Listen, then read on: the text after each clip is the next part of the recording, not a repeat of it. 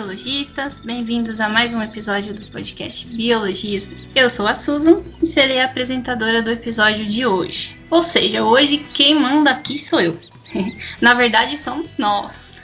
Depois vocês vão saber também quem está aqui comigo. Bom, em comemoração ao Dia das Mulheres, eu trago a vocês hoje um episódio especial onde contaremos com a presença de três cientistas poderosos para bater um papo sobre as conquistas, os desafios enfrentados pelas mulheres na ciência. Mas antes de mais nada, eu aproveito para convidar você, nosso ouvinte, a acompanhar todo o trabalho desempenhado pelo biologismo, pois além dos podcasts, a gente está também nas redes sociais, Facebook, Instagram, YouTube, sempre falando de ciência, biologia, de uma maneira bem descontraída. Então, se você ainda não conhece, é só procurar por biologismo, ok? Bom, vamos ao que interessa, né? Vamos para o que estamos reunidas hoje. Estamos aqui hoje com a Janaína, a Rafaela e a Sandy. Meninas, sejam muito bem-vindas. Primeiramente, eu gostaria muito de agradecer vocês em nome de toda a equipe Biologismo terem aceitado nosso convite e nós ficamos muito felizes por recebê-las. E eu peço então para que vocês se apresentem aos nossos ouvintes, nos contem um pouquinho aí da trajetória de vocês enquanto cientistas e da luta, né, travada diariamente também enquanto divulgadoras científicas na busca aí da, da igualdade dos gêneros, né? And I'm feeling good.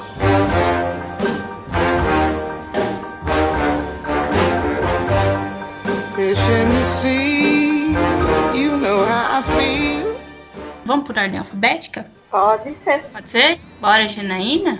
Sobrou para mim, né? Pensei que eu fosse a primeira. Bom, eu sou Janaína Dutra, eu sou física médica, sou doutora em radioproteção e dosimetria, sou mãe de dois meninos pequenininhos, um acabou de fazer quatro e um está quase fazendo seis. E sou divulgadora científica também, né? Tenho um canal no Instagram chamado Bequereladas. Faço parte de um grupo junto com a Rafa, né? Com a Rafaela, chamado Yalodé, que é uma rede de cientistas feministas. E a gente está naquele esquema, né? Naquele esquema de trabalhando do jeito que dá na pandemia, né? Porque justamente pelo fato, acho, de sermos cientistas e sermos mulheres, é, a barra tá mais pesada pra gente mesmo, né? Não tem como negar isso. Para quem é do, da, da galera dos sentimentos, já está sentindo que isso está acontecendo. Para quem é da galera dos dados, é só procurar, que tem um monte de artigo falando sobre isso.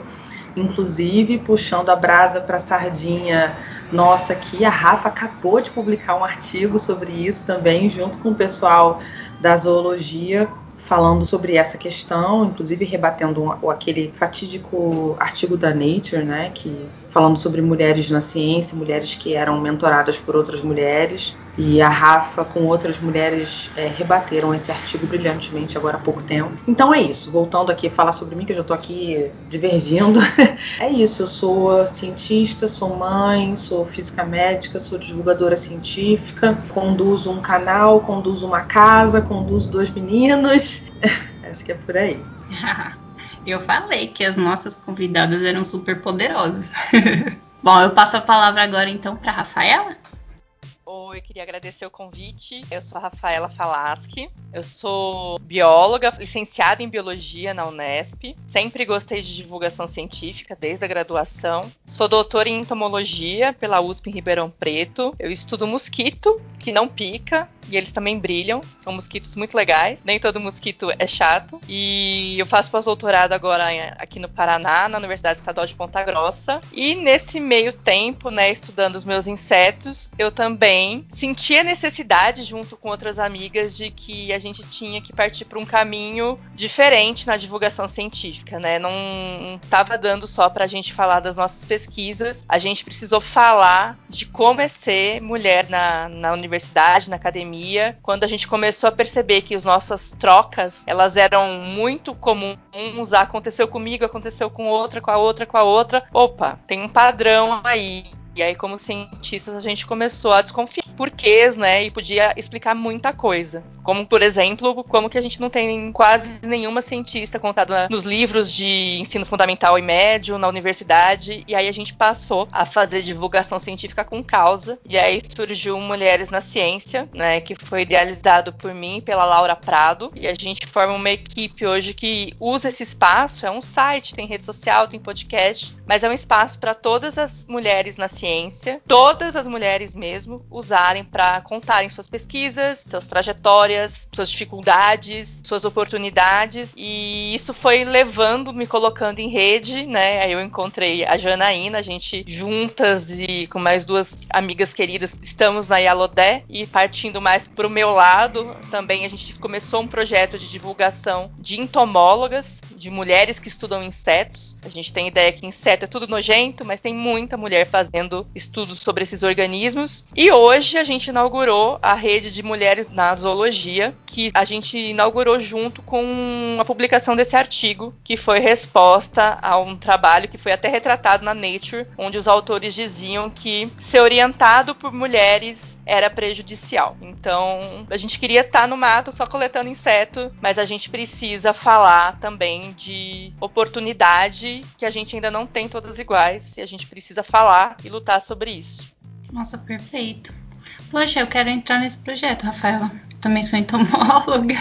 Bora lá, depois manda mensagem, você tem meu WhatsApp. Vamos lá. Depois acho que a gente até poderia discutir um pouco mais a questão da repercussão desse artigo e tudo mais, né? Já que você se rebateu e tudo mais, que a Janaína estava comentando, acho que a gente poderia comentar sobre isso mais tarde depois também.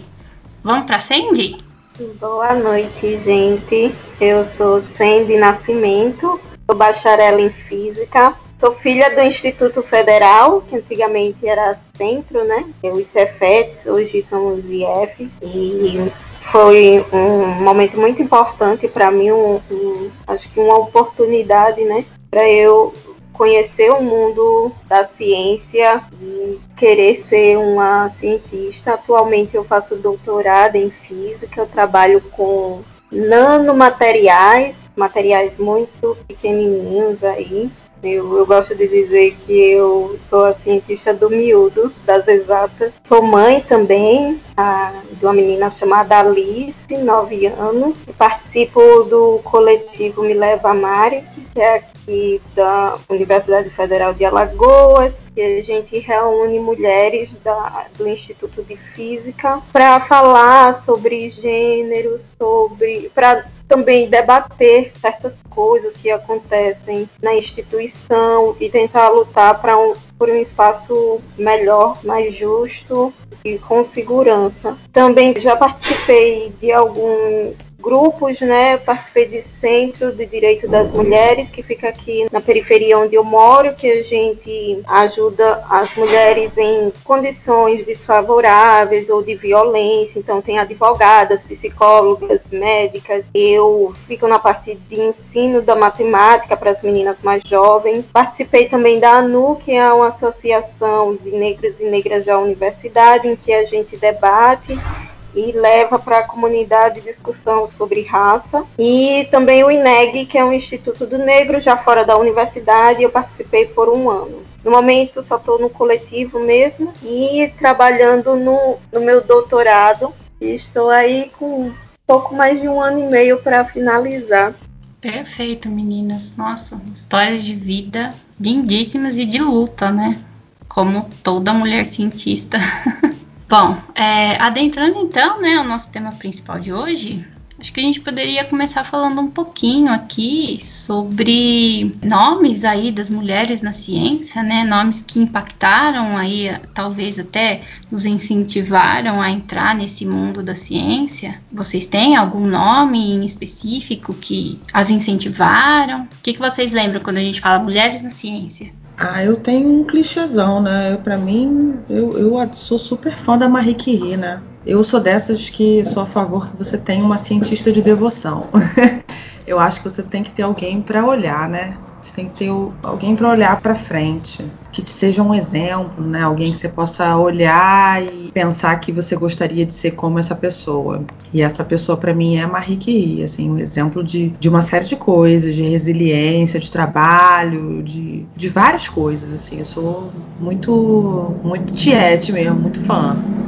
E a Marie bota trabalho nisso, né, Janaína? A bicha trabalhava. Oh, trabalhava bonito, tá bonitinha, trabalhava firme, firme, era mãe, trabalhava firme e forte. E o que eu gosto dela é que ela nunca teve pretensão de ser perfeita nem heroína de nada, não. Então ela tem seus defeitos, sim, seus defeitos aparecem nas biografias e, e que nem é isso, gente. É isso aí. No dia que eu tiver minha biografia aí lançada para o mundo ao lado de Beyoncé, você, aparecerão minhas qualidades e meus defeitos, entendeu?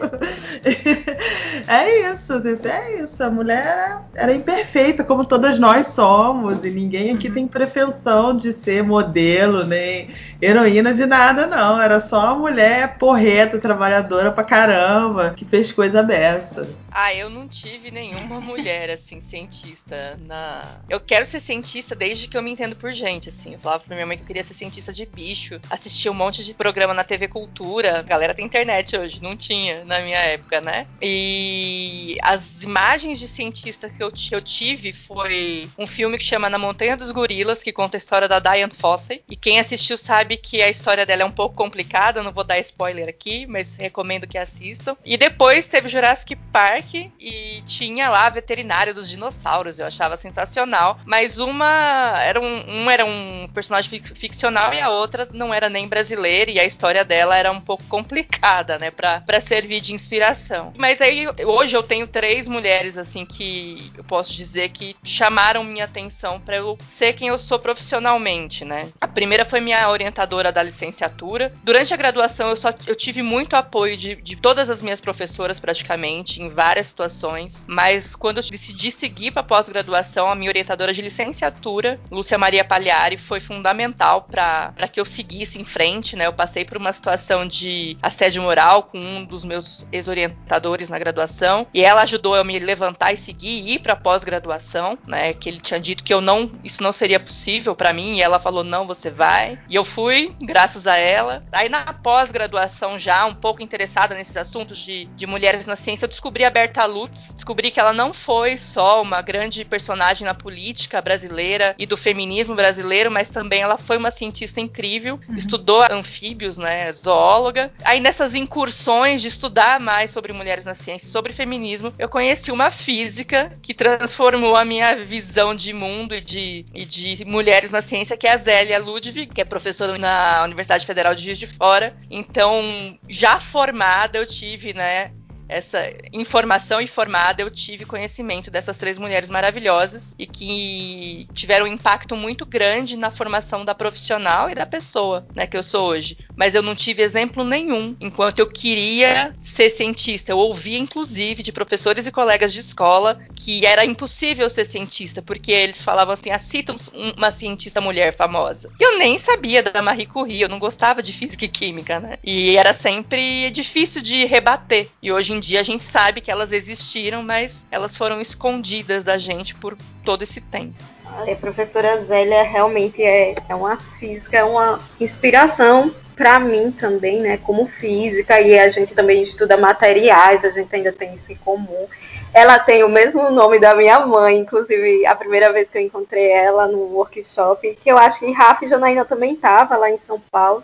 Eu falei para ela, digo, nossa, logo de primeira, assim, quando eu conheci o trabalho dela, me chamou muita atenção. Ela tem o mesmo nome da minha mãe e a história dela muito forte. E ela tá na física, né, assim como eu, e, e ao mesmo tempo buscar trazer um pouco de ciência para a comunidade tentar ajudar a comunidade. E foi uma coisa que eu consegui conversar com ela. Nossa, foi um momento assim incrível. Alguém, até hoje eu não sei quem foi, tirou uma foto da gente assim no cantinho e eu amo essa foto. Foi momento que eu consegui conversar com ela e ela falando assim que realmente ela gosta da pesquisa, que é algo que às vezes ainda me divide, né? Ela realmente gosta da pesquisa, assim como eu, sou apaixonada por pesquisa, mas que ela consegue ainda se dividir para atuar na comunidade, para ajudar as meninas da comunidade, principalmente as, é, as meninas negras, né? Então eu acho isso incrível porque é algo que eu tento e, e quero fazer, né? Não quero deixar de lado a pesquisa, mas ao mesmo tempo não quero só ficar ali dentro de um laboratório. Mas assim como a Rafa, quando eu era mais nova, eu não tinha, eu não tinha ideia de que eu queria ser cientista, sei lá, até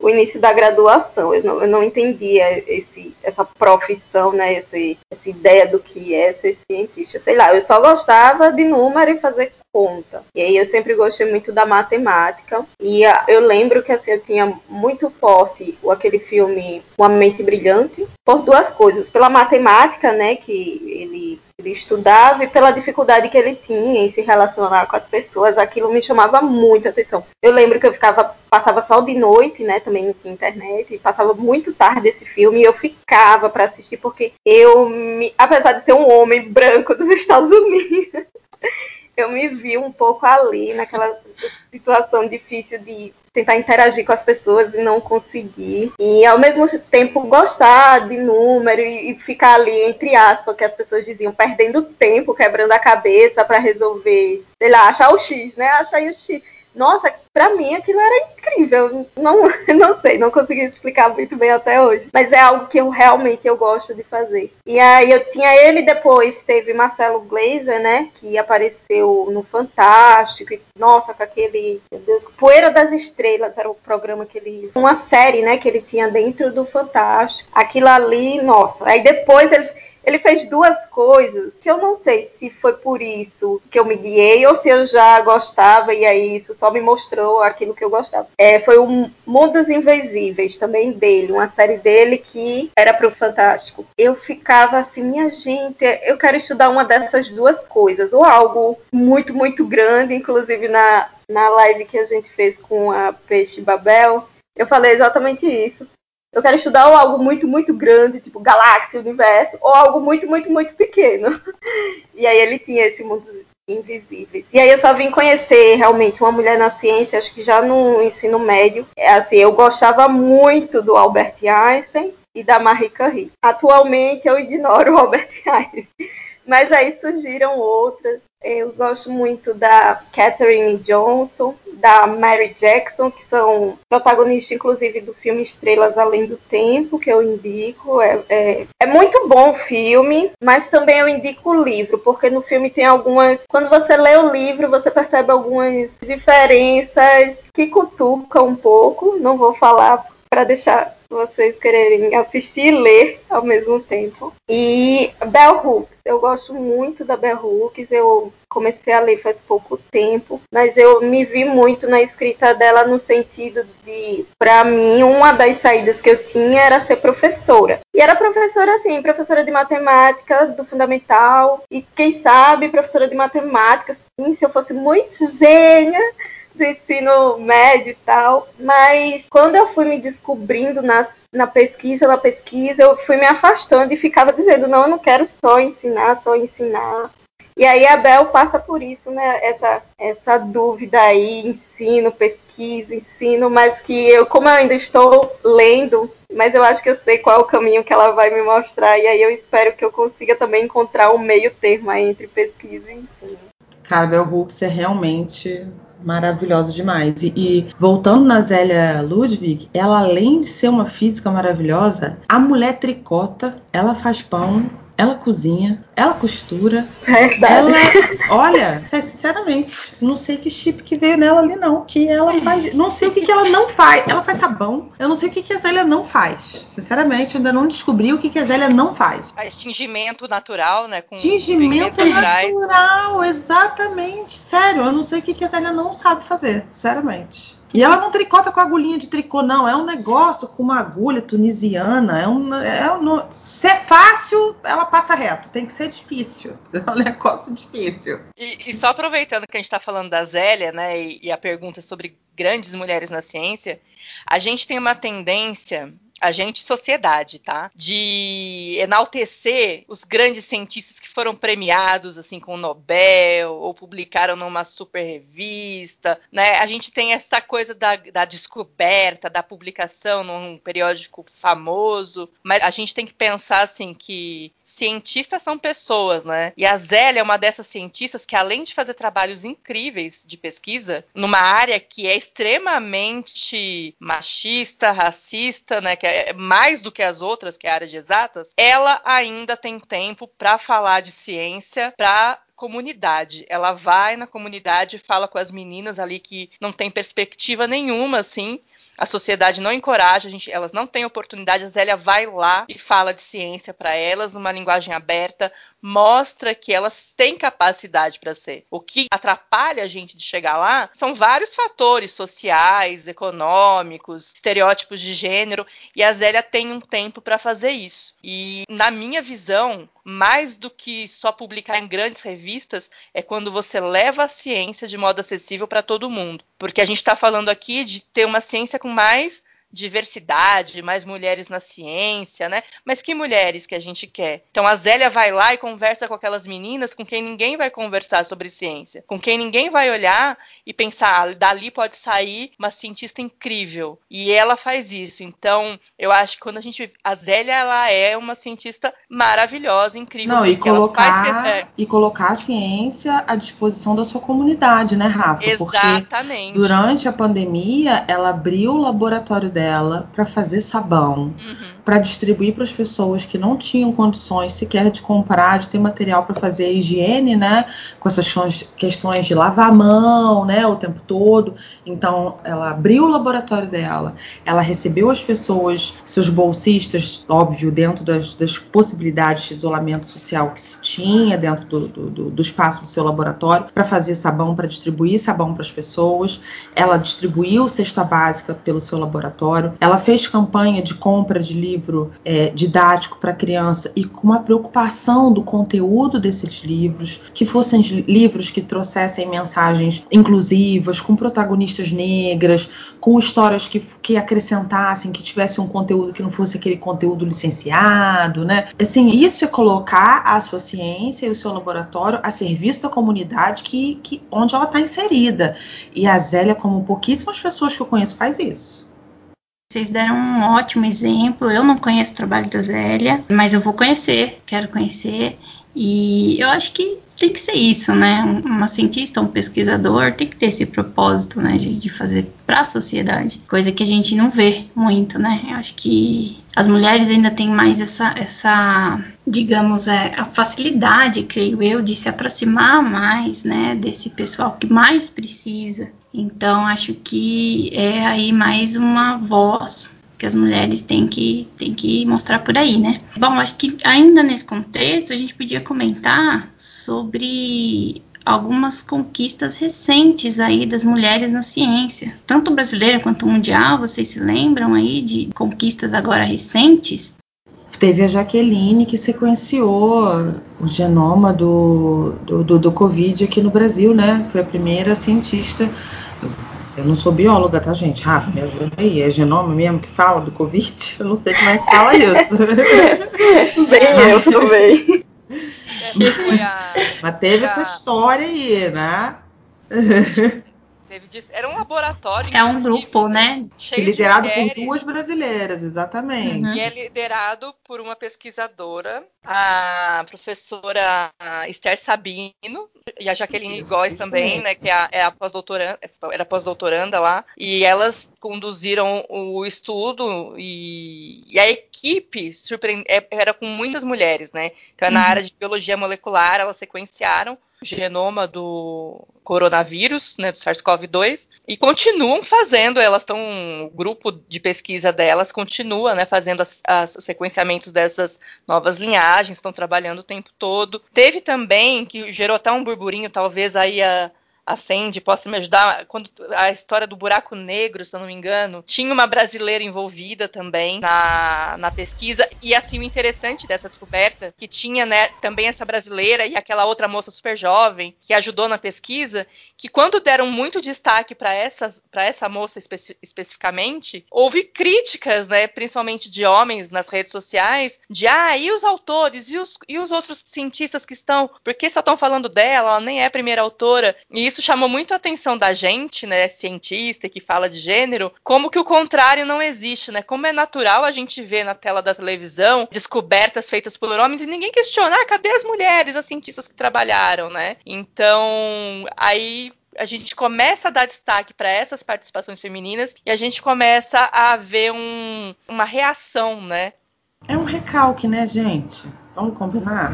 Foi a, a Kate Bauman, se eu não me engano, não lembro agora o, o, sobrenome direitinho, da foto, né? Foi a primeira foto do buraco negro, foi feita, ela em um, uma equipe, e aí eu acho que a galera, como a Janaína falou, a galera se doeu um pouco, mas eu também, eu, eu não, não sei se no tempo ou um pouco depois, eu acho que um pouco depois eu também fiz essa crítica, mas no sentido assim, de a gente pensar a ciência como feita, não no caso da Kate, mas, de modo geral, a gente pensa na ciência feita por um gênio. Ah, porque teve o ano do milagre. Ah, porque o fulano. Quando, na verdade, a ciência, a pesquisa, ela é uma construção que geralmente é feita em grupo. Não sei, talvez no passado isso acontecesse mais. Eu reflito muito sobre isso, sabe? A gente trazer mais a ideia de coletivo para pesquisa, para a ciência, que é um coletivo que faz. Eu, eu tento sempre, quando eu vou mostrar algo é, da minha pesquisa, é, que eu estou trabalhando, eu sempre tento colocar ali que existem outras pessoas que eu não conseguiria fazer nada do que eu faço se não tivesse essas outras pessoas de apoio, né? Acho que é importante a gente, na ciência, na pesquisa, dar mais valor. A colocação da Sandy é perfeita e ela explica muita coisa, assim. Eu falo também, né, que a ciência é uma construção em, em grupo e também temporal. Nada que a gente está estudando hoje, as citações, as leituras, vieram do nada. Elas vieram de trabalhos é, anteriores. Eu, por exemplo, eu tenho trabalhos que eu cito de 1786. Eu tenho colegas que citam trabalhos descritos pelo Darwin. Eu trabalho com um material descrito por um naturalista chamado Fabricius, de 1700 e tanto. Então, essa, o que eu faço hoje só é possível graças a uma construção histórica de homens e mulheres o problema foi que aí, né, que a gente falou, ah, acho que lá para trás talvez não fosse tanto assim. Era assim também. E a gente está vendo hoje que, assim, muitas dessas pessoas que colaboravam com esses tijolinhos da ciência, elas simplesmente eram apagadas, né? Que na ciência tem um nome esse fenômeno, que é efeito Matilda. Então, você pegava os feitos dessas mulheres e você apagava ou você pegava e atribuía para si, né? Então, a gente não conhece essas mulheres, mas elas fizeram ciência desde sempre, desde antes de ciência se tornar uma profissão. E aí a gente tem, por conta desse efeito Matilda, essa ciência com cara masculina. E a gente precisa, infelizmente, ainda ficar mostrando mulheres na ciência, porque a gente ainda tem essa cara de uma ciência masculina e ela foi construída como profissão para ser masculina. Surgiu o mito da aptidão, né? Homem tem aptidão para ciências, mulher não. Tem uma história bizarra que eu acho que era né, no século XIX. Eles justificavam que mulheres não podiam ser cientistas porque elas menstruavam e perdiam muito sangue. E para você pensar, tem que ter todo o sangue disponível para o cérebro. Então, mulheres não podiam Sério ser cientistas. Isso? Sério, é um absurdo. O Rafa, gente... eu ouvi esse mesmo mito relacionado ao leite materno, que ah, mulheres não poderiam ser cientistas porque quando elas amamentavam, o cérebro perdia neurônios fabricando leite materno. E aí que tá, olha. É, exatamente. A, a, gente vai recuperando esses registros históricos e vai vendo que eles construíam explicações absurdas, sem nenhum fundo de, de respaldo científico, para impedir que as mulheres ocupassem esse espaço. E até hoje, a gente vive um espaço muito masculino. A gente tem uns horários de trabalho, de experimento. A Sandy provavelmente já deve ter ido fim de semana fazer experimento que é um ritmo Sim. de trabalho, não é, Sandy? Sim. Horário, às vezes eu vejo ela, a gente se segue, né? E eu vejo ela é. trabalhando até de noite. E ela tem uma filha. Ciência ela foi construída para o homem que trabalha o tempo todo, não pode ir para o laboratório fim de semana e tem alguém em casa, né, para fazer a comida, para arrumar a roupa dele. Então ela, a ciência foi construída assim. A gente falou, opa, a gente pode fazer ciência também. Deixaram a gente entrar, né? Deixaram não, a gente entrou com muito custo nesse ambiente acadêmico, Muita mas luta, né? é, com muita luta. Nenhum direito que a gente tem, mulheres, não só na ciência, foi dado. Foi conquistado com muita luta. E aí a gente chegou nesses, nesses lugares, mas ninguém veio para o nosso lugar ajudar a gente a cuidar do, da casa, da comida. Eu acho que a, a Sandy e a Jana podem até falar melhor sobre isso né, do que eu. Eu não tenho filhos. Mas aí só para fechar isso, deixar para elas, é o nome da, da cientista brasileira que trabalhou no trabalho da Kate Bauman é Lia Medeiros.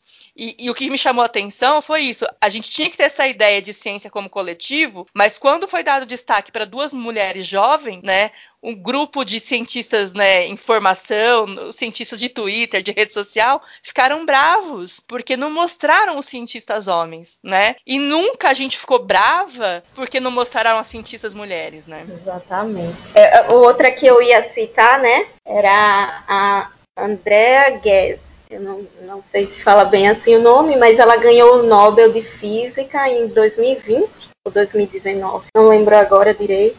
Mas ela, ela fez Foi um 2020, estudo... eu acho. Foi 2020. Foi? É. Foi, né? Ela fez um estudo da, da nossa galáxia. E eu lembro que lá no início da minha graduação, eu paguei assim meio que na baixa, né? Porque eu fazia bacharelado e tinha umas disciplinas, tem as disciplinas obrigatórias e tinha umas eletivas que era própria para quem faz bacharelado e tem eletiva própria para quem faz licenciatura. E aí eu quis pagar uma da licenciatura, então eu tive que fazer meio que assim, escondido. Que era Introdução à Astronomia. E aí eu lembro que o professor colocou um vídeo sobre o trabalho dessa professora, doutora, né, Andréa. E aí eu achei aquilo incrível, tipo, e o tempo, o tempo que ela leva. Nossa, tipo, eu estou aí fazer 10 anos na, na, dentro da física, mas eu lembro assim que no ano que eu assisti, ela já tinha mais de 20 anos mapeando uma região. Eu sei que era um trabalho que levava um tempo do caramba. E eu fiquei assim, meu Deus, como é que uma pessoa se dedica a 20 não, oxe, tinha 30 anos que ela estava nesse, nesses estudos. E aí eu fiquei, gente, como é que a pessoa dedica a vida a algo que talvez, e ela comentava isso, talvez ela morresse e a pesquisa ia continuar e não iam descobrir o que estavam querendo descobrir. E assim, para mim aquilo, tipo, eu fiz, caraca, é isso que eu quero para minha vida, mas é muito louco ao mesmo tempo. Mas é isso que eu quero. Eu quero é, é o trabalho da eu quero fazer a pesquisa, eu quero estudar o resto da minha vida. Então, acho que esse da Andrea também foi, foi bem bacana ela ter recebido. E, se eu não me engano, ela foi a quarta ou a quinta mulher receber Nobel na física. Tu lembra, Janaína, se ela foi a quarta ou a quinta? Eu acho que ela foi a quinta. A foi quinta, a quinta. Né? É. E retomando um pouco o que a Rafa falou dos direitos, né? É, é, nada que a Rafa disse que nada, nenhum dos direitos das mulheres nos foi dado, né? É, além de não ser dado, também não é permanente, porque o primeiro direito que é retirado, é posto em dúvida, é posto em xeque no momento de crise, é o direito das mulheres. Nada é perene, nada é, é permanente. Né? Ele sempre pode ser retirado quando isso convém ao grupo que está em poder, né? Que está no poder.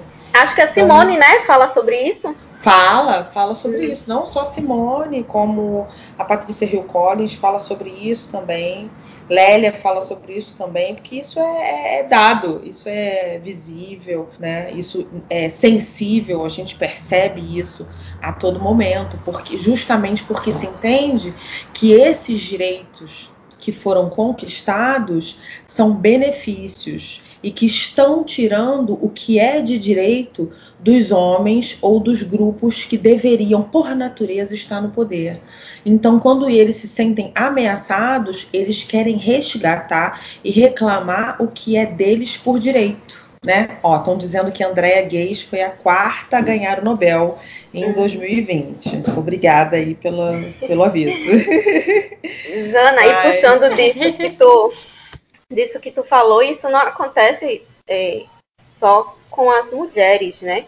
Você vê durante não. a pandemia acontecendo com, especialmente com pessoas de baixa renda, Exato, com as mulheres exato. negras. Né? Eu lembro que teve um, A gente não pode esquecer das interseccionalidades, que não, não vêm separadas de questões de gênero de forma alguma, né? Exatamente, eu lembro que teve um período, assim, pelo menos aqui em Maceió, que fecharam tudo, tudo durante a pandemia. E aí muita gente, né? Eu tenho mais contato com professores da universidade, assim, mas muita gente, digamos assim, com emprego melhor e tal, estava realmente se trancando, podendo fazer. Mas ao mesmo tempo eles queriam que as faxineiras, que as diaristas, que, sabe, continuassem indo. Minha tia, ela não parou minha tia não teve um mês durante essa pandemia inteira que a minha tia tenha parado, porque ela é diarista e ela trabalhava o tempo todo, apesar das pessoas para quem ela trabalhava estava ali é, se cuidando, né? Mas a minha tia ia, não parou. E eu fiquei assim, eu lembro que eu fiquei muito mal. Tive que levar, porque acabou que, como não tinha escola, né? Minha tia tem um filho, acabou que a minha mãe ficou, minha mãe me ajuda com a minha e aí acabou teve que ajudar com o dela também. Então minha mãe acabava ficando com os dois. Eu também acabei ajudando porque eu não estava indo. Teve um período que a gente parou no laboratório mesmo.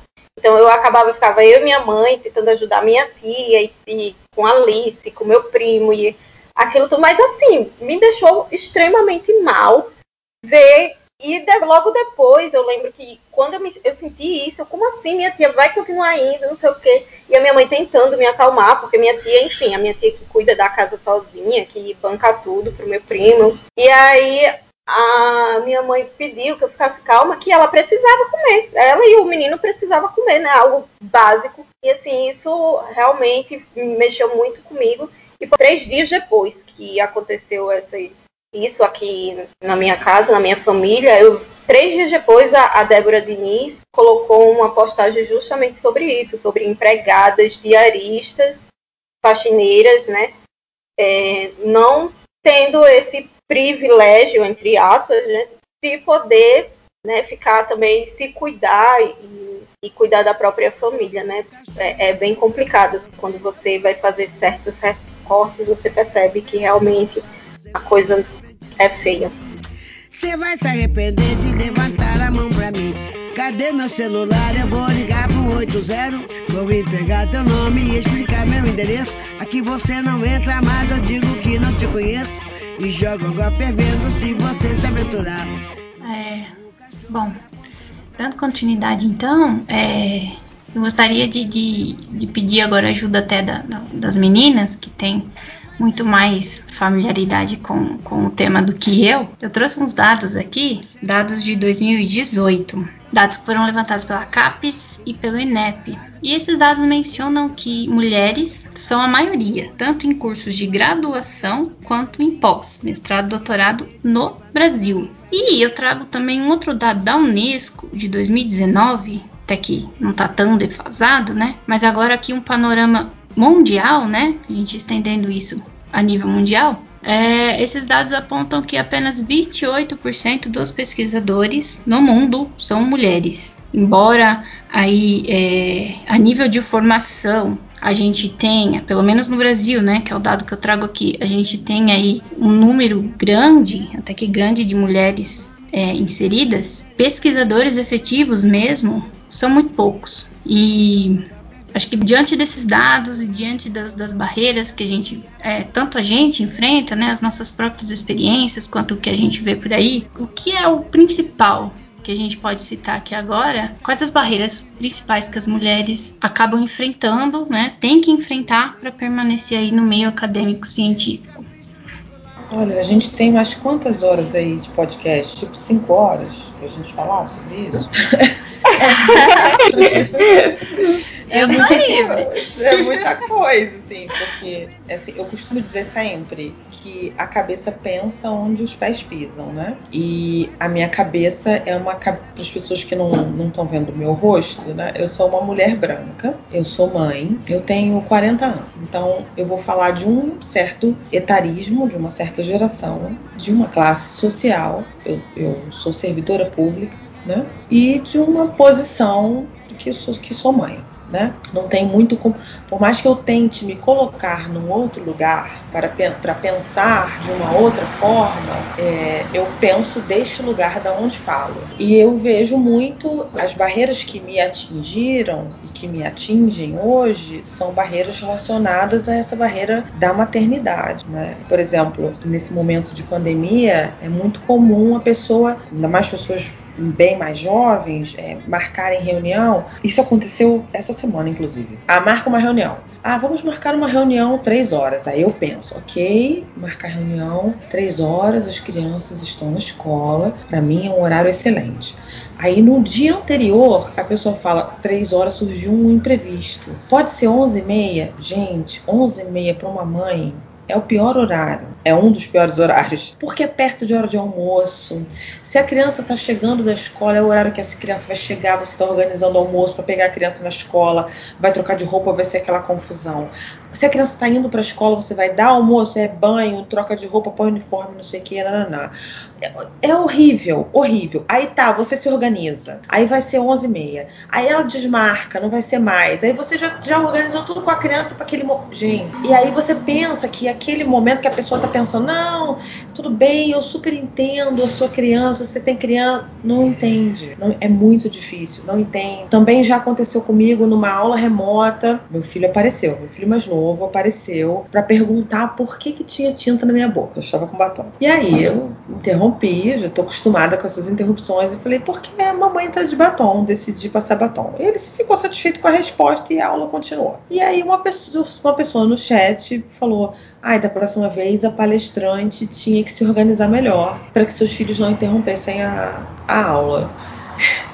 E aí eu respondi, não, da próxima vez então a organização tinha que pensar melhor para que a palestra não interrompesse a minha rotina, porque eu estou dentro da minha casa. E isso nem foi o evento, né? Óbvio que o evento não tinha nada a ver com isso. A própria pessoa do evento, claro, não, a gente nem ia botar essa pergunta no ar, mas estava no chat. Eu falei, sim, mas esses são o tipo de coisa que você não pode ficar sem responder, porque a gente tem que Primeiro, a gente tem que entender que para que exista uma comunidade, precisam existir crianças, né? Porque senão para, ninguém, acaba a humanidade. Começa por aí. E segundo, que essa conta não fecha, né? Porque toda a economia do cuidado, toda a responsabilidade do cuidado fica em cima da mulher. E isso gera uma série de responsabilidades efetivas, entendidas como óbvias e subliminares, que fazem com que essa mulher tenha um excesso de responsabilidades que não entram nessa conta que não que fecha para ela, né? Quais são essas subliminares? Esse entendimento por exemplo, a Rafa já comentou isso de uma outra forma aqui hoje nessa conversa, de que o homem tem a aptidão e a mulher faz as coisas pelo afeto. Só que não, né, gente? Então, por isso isso se reflete, por exemplo, em baixos salários. Isso se reflete, por exemplo, em mulheres trabalhando voluntariamente. Na ciência, na ciência tem mulheres, existe uma, uma, uma pesquisadora que faz parte do nosso grupo Yalodé, a Eloa Correia, ela está defendendo agora seu, seu mestrado e ela trabalha sobre pioneiras na física e ela levantou dados de, de uma, uma pesquisadora física, eu não vou falar o nome dela agora porque eu não vou me lembrar, eu tô com medo de, de, de cometer aqui um, um engano importante, mas que, se eu não me engano, era uma mulher negra que trabalhou voluntariamente durante muitos anos, porque ela gostava segundo, segundo as pessoas, porque ela queria se profissionalizar. A própria Marie Curie só conseguiu um cargo recebendo depois de ter ganho o Nobel. Ela trabalhava à sombra do seu marido, né? Então, existem na história diversos, diversos exemplos de mulheres que eram mulheres figuras brilhantes na ciência, que trabalhavam voluntariamente, sem receber salário, porque ah, era pelo afeto, ah, ela gosta. Pelo afeto, não, ninguém trabalha pelo afeto. As pessoas trabalham porque precisam trabalhar, porque acabam se submetendo, porque sabe-se lá por quê, pelos mesmos motivos dos homens. Mas por que, que se entende como comum que a mulher trabalhe pelo afeto? Porque entra nessa, nessa lógica da economia do cuidado, de que a mulher tem a vocação, é a vocação para o cuidado, é o instinto maternal. Não existe isso, gente. Esquece isso, não existe isso. Não existe isso, pode esquecer. É verdade. Concordo muito com Janaína.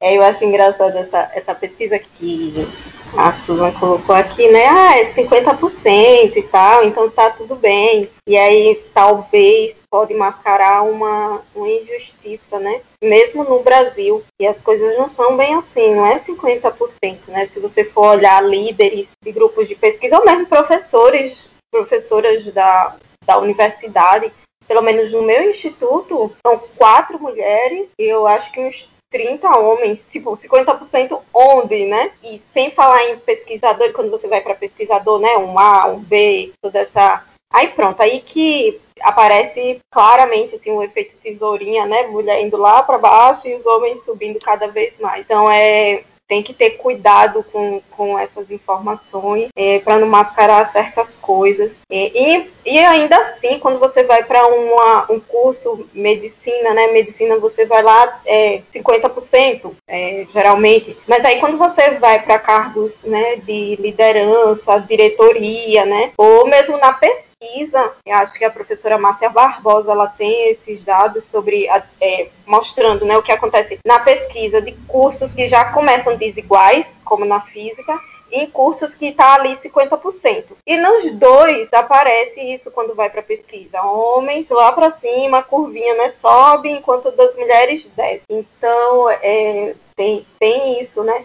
E sobre o que a, a Janaína falou, eu concordo. E eu acho que a gente Vou indicar aqui dois livros que falam sobre isso, que é o Terra de Mulheres, da Charlotte, não lembro agora o nome, mas que é uma ficção, mas ele tem esse, esse debate, né, de que não é a mãe, não é uma pessoa, não são duas pessoas que deveriam criar, educar, formar um ser, né? Uma criança que vai virar um adulto. Deveria ser um, um, um, trabalho coletivo, um trabalho da sociedade. E um outro que também é uma ficção, mas que tem esse debate é, deixa eu ver se eu lembro o nome do livro, que ele é longo. A longa viagem a um pequeno planeta hostil, que é da Beck Chambers, e ela também fala sobre essa discussão de que não é uma pessoa, não é a mãe, não é, não são duas pessoas que né, deveriam formar um, novo ser aí. E muito menos é, na nossa sociedade, né, a gente olhando como a gente vive, deixar a cargo da mulher, né? E aí depois fica, ah, mas por que tem poucas mulheres na pesquisa? Ah, mas por que tem poucas mulheres na liderança? Porque a gente está fazendo certos trabalhos que não são contabilizados, que não são pagos,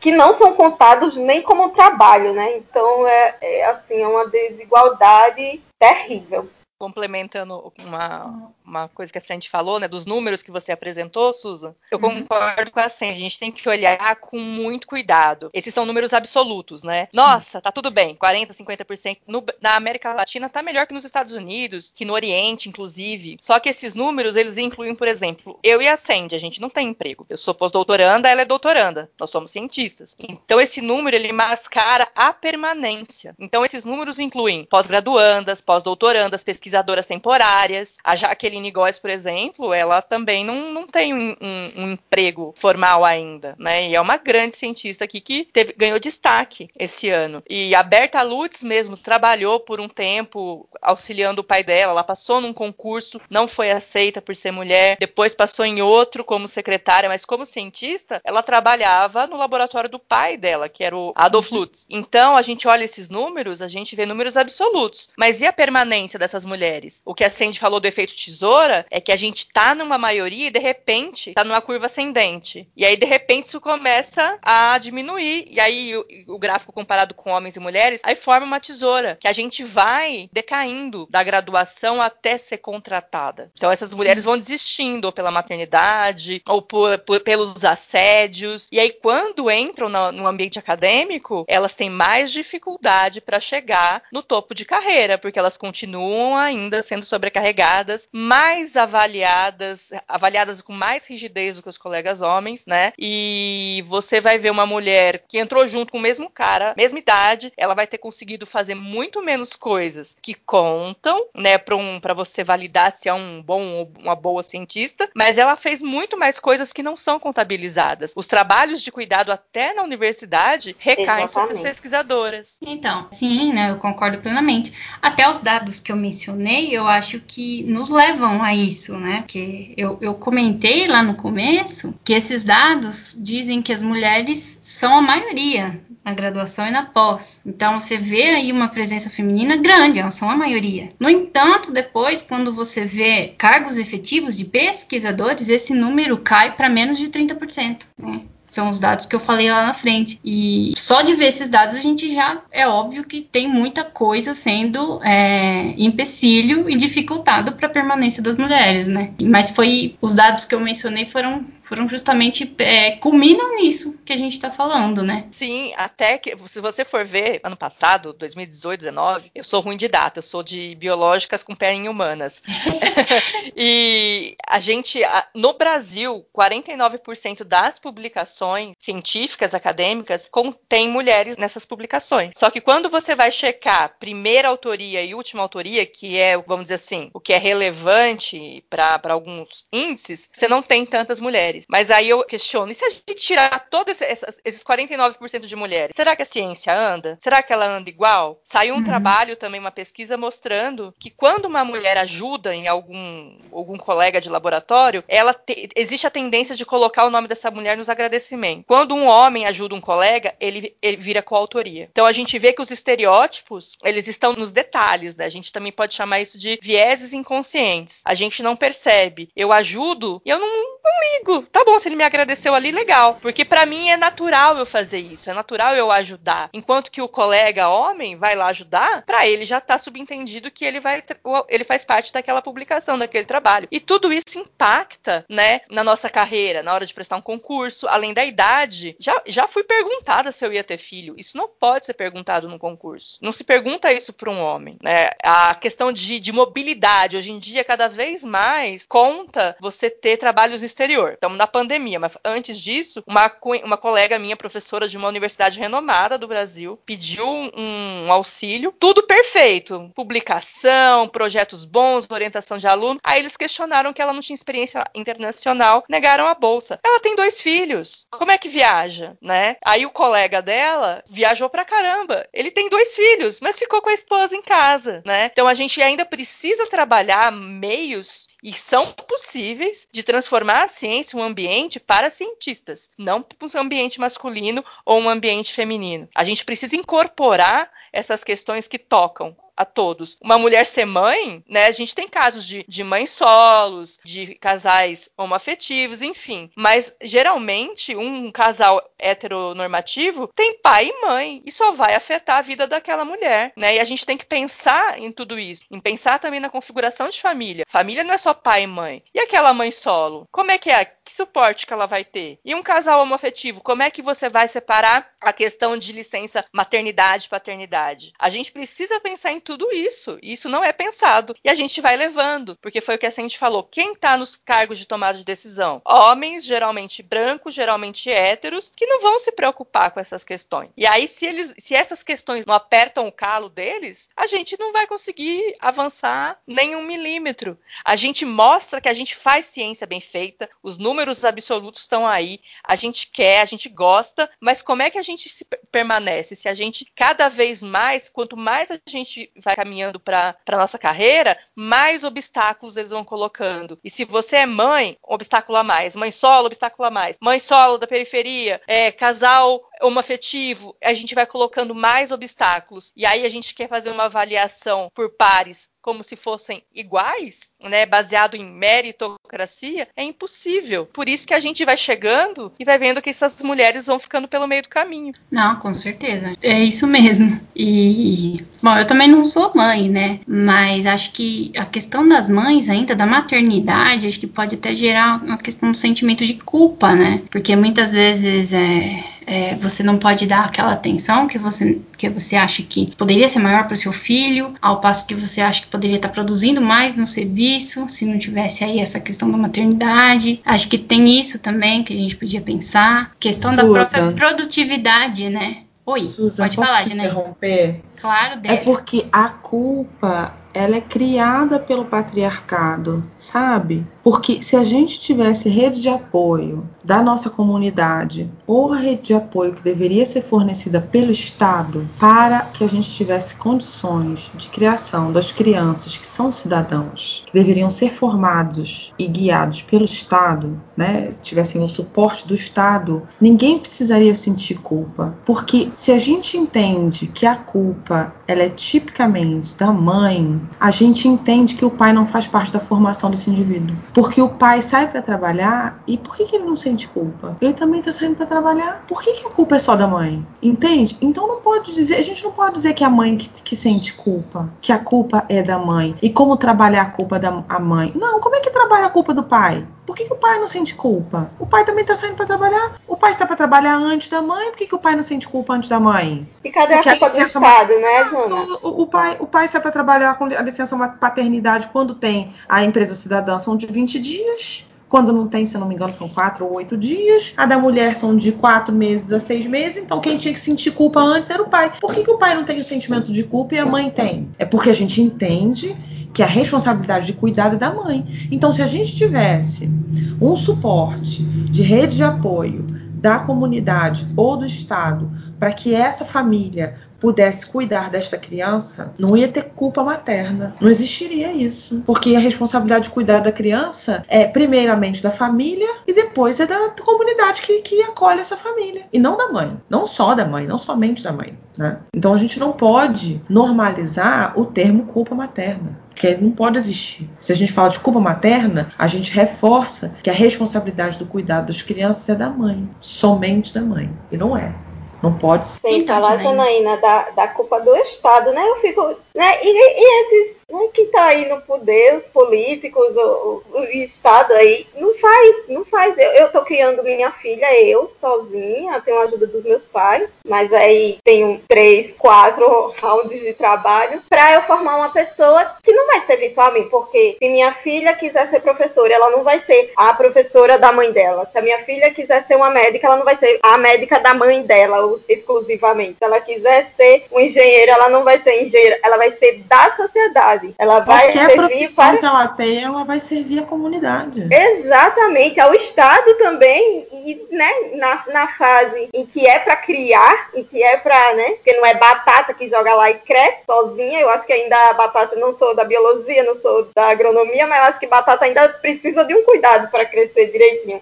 Então, não é, minha gente, precisa de, é por isso que eu falo, é, a gente tem que rever essa forma de criação, né, das crianças e não deixar em uma pessoa. Uma coisa que eu fiquei assim, gente, eu fiquei abismada, a quantidade de mulheres mães que estão durante a pandemia fazendo uma pós-graduação, mestrado, doutorado, sem bolsa.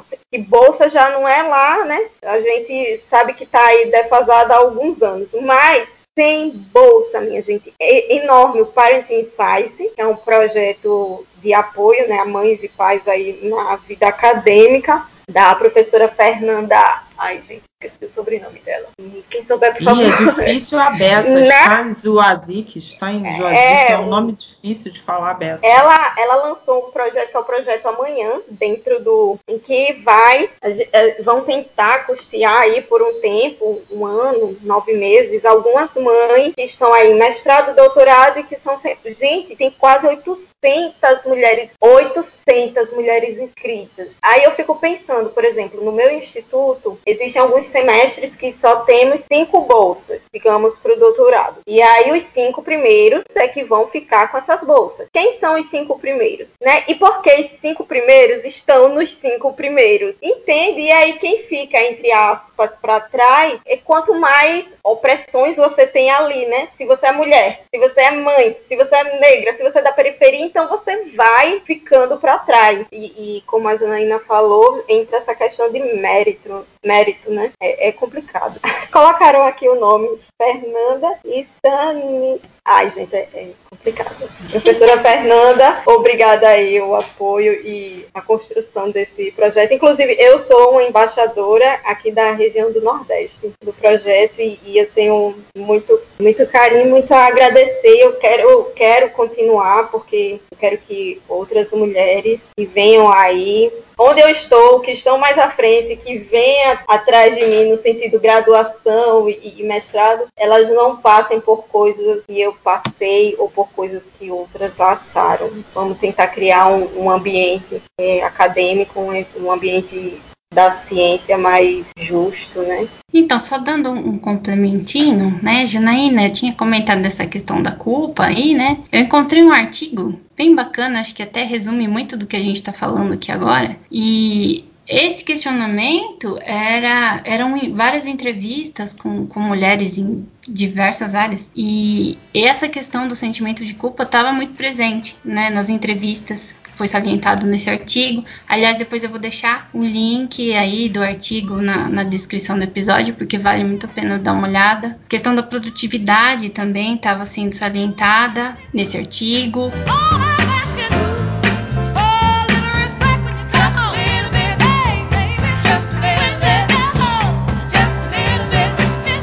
Uma coisa que eu achei até interessante, que entra também num outro tema que a gente, que a gente come, vai comentar aqui também, é a questão das mulheres, às vezes, é, abandonar, digamos, sei lá, alguns marcadores femininos, vamos dizer assim. É, ou seja, elas procuram não utilizar é, algo feminino como maquiagens, adornos, se vestem de uma maneira mais discreta, ou seja, procuram não chamar atenção para si principalmente pela questão do assédio sexual, no caso, e também no, na tentativa de demonstrar um ar de igualdade e seriedade dentro do ambiente acadêmico. Então, isso era uma coisa muito discutida no artigo que muitas das mulheres que tinham um cargo elevado dentro da ciência, né, que são poucas, acabavam por se comportar dessa maneira é, meio que para se proteger, né, realmente do, do, do, desse monte de homens que estavam, né, em meio a ela lá sozinha, em meio a esse monte de homens. Então era uma outra coisa também que esse artigo abordava. Então foi mais por isso também que eu comentei dessa questão do sentimento de culpa, dentre outras características também. E aí entra na questão do assédio, né, que a gente podia também comentar, que claro, também é uma, uma das principais barreiras aí que a gente pode citar, né, dentre muitas que já foram citadas, acho que essa também seria mais uma.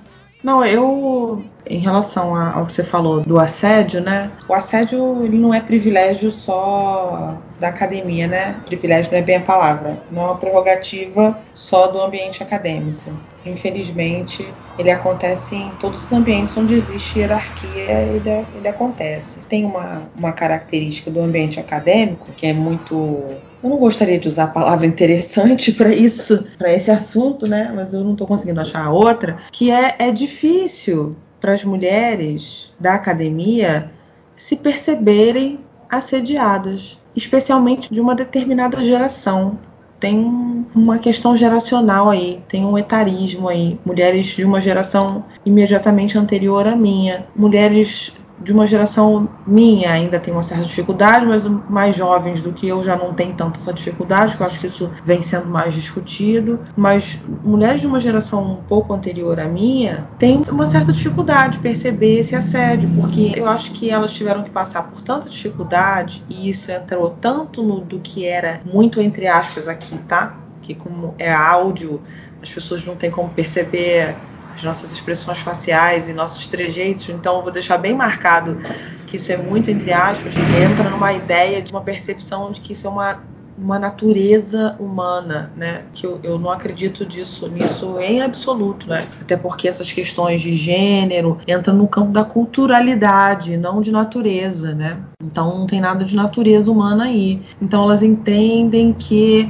essa ideia de que o homem a gente já comentou aqui, a Rafa falou né, da aptidão o homem está para a liderança. E aí a gente lia muito isso em revistinhas. Aí eu tô me sentindo velha aqui, gente, falando de revistinhas da minha época, Capricho, que falava características masculinas, assertividade, é, liderança e tarará, que, que também isso não existe, né? Isso, isso também é uma característica patriarcal, machista e misógina que nos levou onde estamos hoje, nesses discursos de ódio, nesses discursos de rosa de menina, azul de menino, né? Que não tem nenhum embasamento, nenhum suporte científico para esse tipo de discurso, mas que ele encontrou alguma sustentação na nossa cultura, né? E que essas mulheres têm muita dificuldade de identificar esses sistemas de opressão que elas estão incluídas. E quando a gente não consegue nomear nossos opressores, a gente não pode lutar contra eles. Se a gente não consegue dar nome a quem nos oprime, contra quem eu estou lutando.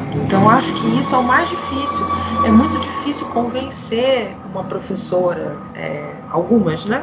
algumas professoras de universidade, em torno dos seus 60 anos, que o que elas sofreram era assédio, não uma brincadeira de mau gosto, um gênio do seu colega, uma, sei lá, uma contingência do seu grupo de pesquisa que deixou ela de lado, que não manda e-mail para ela, que deixa ela fora dos e-mails, que deixa ela fora das reuniões. Tudo isso é assédio. Deixar a pesquisadora fora dos e-mails, deixar a pesquisadora fora das reuniões, deixar a pesquisadora fora das pesquisas, isso também são formas de assédio. Não é só o xingamento, não é só a passada de mão, né?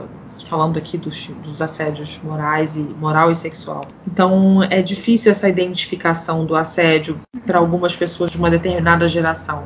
E quando você não consegue identificar, como é que você vai lutar? Então eu acho que essa é uma, é uma característica bem peculiar do meio acadêmico.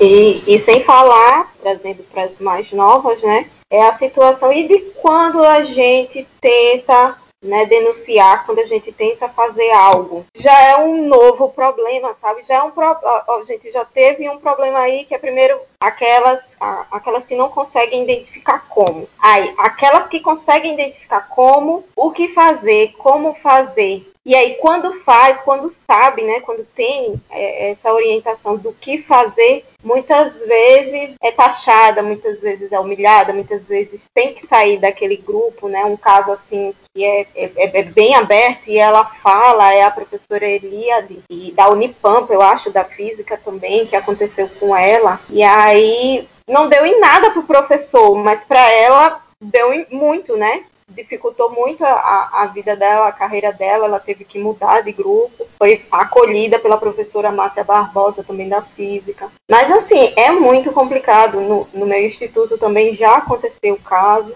E aí a gente vê uma outra coisa que chama cooperativismo, né? E aí vai junta, nossa, minha gente, rede para formar uma rede para proteger mulheres, né? em situações de risco e, em vulnerabilidade é difícil.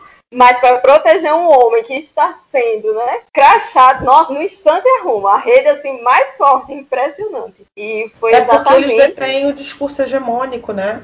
Nós somos as, as estrangeiras. Eles detêm um discurso hegemônico. Então, para eles, eles não têm que criar nada. A gente é que está criando o novo. É difícil pra caramba. Mas aí, Janaína, é isso, né? A gente tem, essas, tem a dificuldade daquelas que não conseguem reconhecer. Aí tem a dificuldade daquelas que conseguem, mas muitas vezes não sabem o que fazer. E as que conseguem, sabem o que fazer, mas fica aí, acaba sobrando. E, e a gente fica nessa de, ah, eu falo, mas vai acabar. Sempre, como é que é? Sempre pesa pro, pro lado mais fraco, né, da corda e é realmente muito complicado. E sem falar, nossa, eu acho que uma coisa que a gente precisa, como sociedade, é educar os meninos reeducar os homens, né? Porque uma vez a gente até falou, gente, parece que precisam ir para o jardim, sabe? É aprender a conviver entre seres humanos, porque não entendem que você não pode sair agarrando ninguém, você não pode ir passando a mão em ninguém. Umas coisas assim que básico de se viver em, em meio social, algumas vezes para eles, não, mas é besteira, é besteira. não é besteira, sabe? E é uma coisa assim realmente assustadora.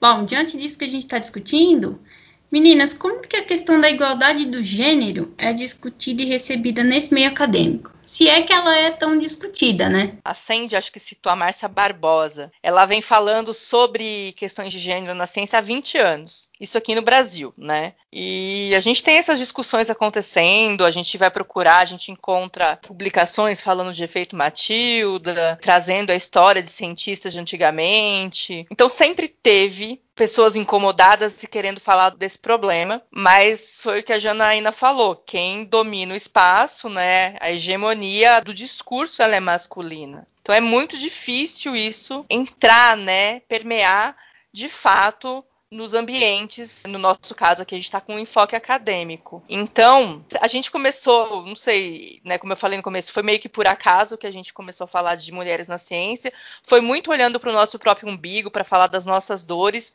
e aí a gente né, com a ideia da Laura, né, que é, é a idealizadora junto comigo, ela criou o site, e aí a gente deu espaço para mais mulheres falarem dessas histórias, e aí a gente começa a falar mais mas antes da pandemia eu tive possibilidade de viajar para vários lugares, falar, dar palestras, né? Começou as pessoas pedirem mais para eu falar de mulheres na ciência do que de mosquito. Então a gente vê que tem uma demanda. E eu, a maioria das vezes eu falei para graduandas, né? Mas tinha professora e pós-graduandas nos grupos e pouquíssimos homens, né? Vale a pena eu pontuar isso porque dá uma impressão que esse problema de não ter mulher nos espaços é da gente. Não. O problema também é dos homens e até que é mais, até mais deles, né? Igual quando a gente fala, o racismo é problema das pessoas negras. Não, o racismo é problema de, da gente que é branco, a gente que provoca esses problemas. E nunca tem muito homem na, na plateia. Em todas essas ocasiões que eu dei essas palestras presenciais, mesmo online, a gente vê que tem um interesse, principalmente das mulheres, em saber sobre esses debates, mas falta conhecimento dos dados, dos termos que a gente falou aqui de efeito Matilda, efeito tesoura,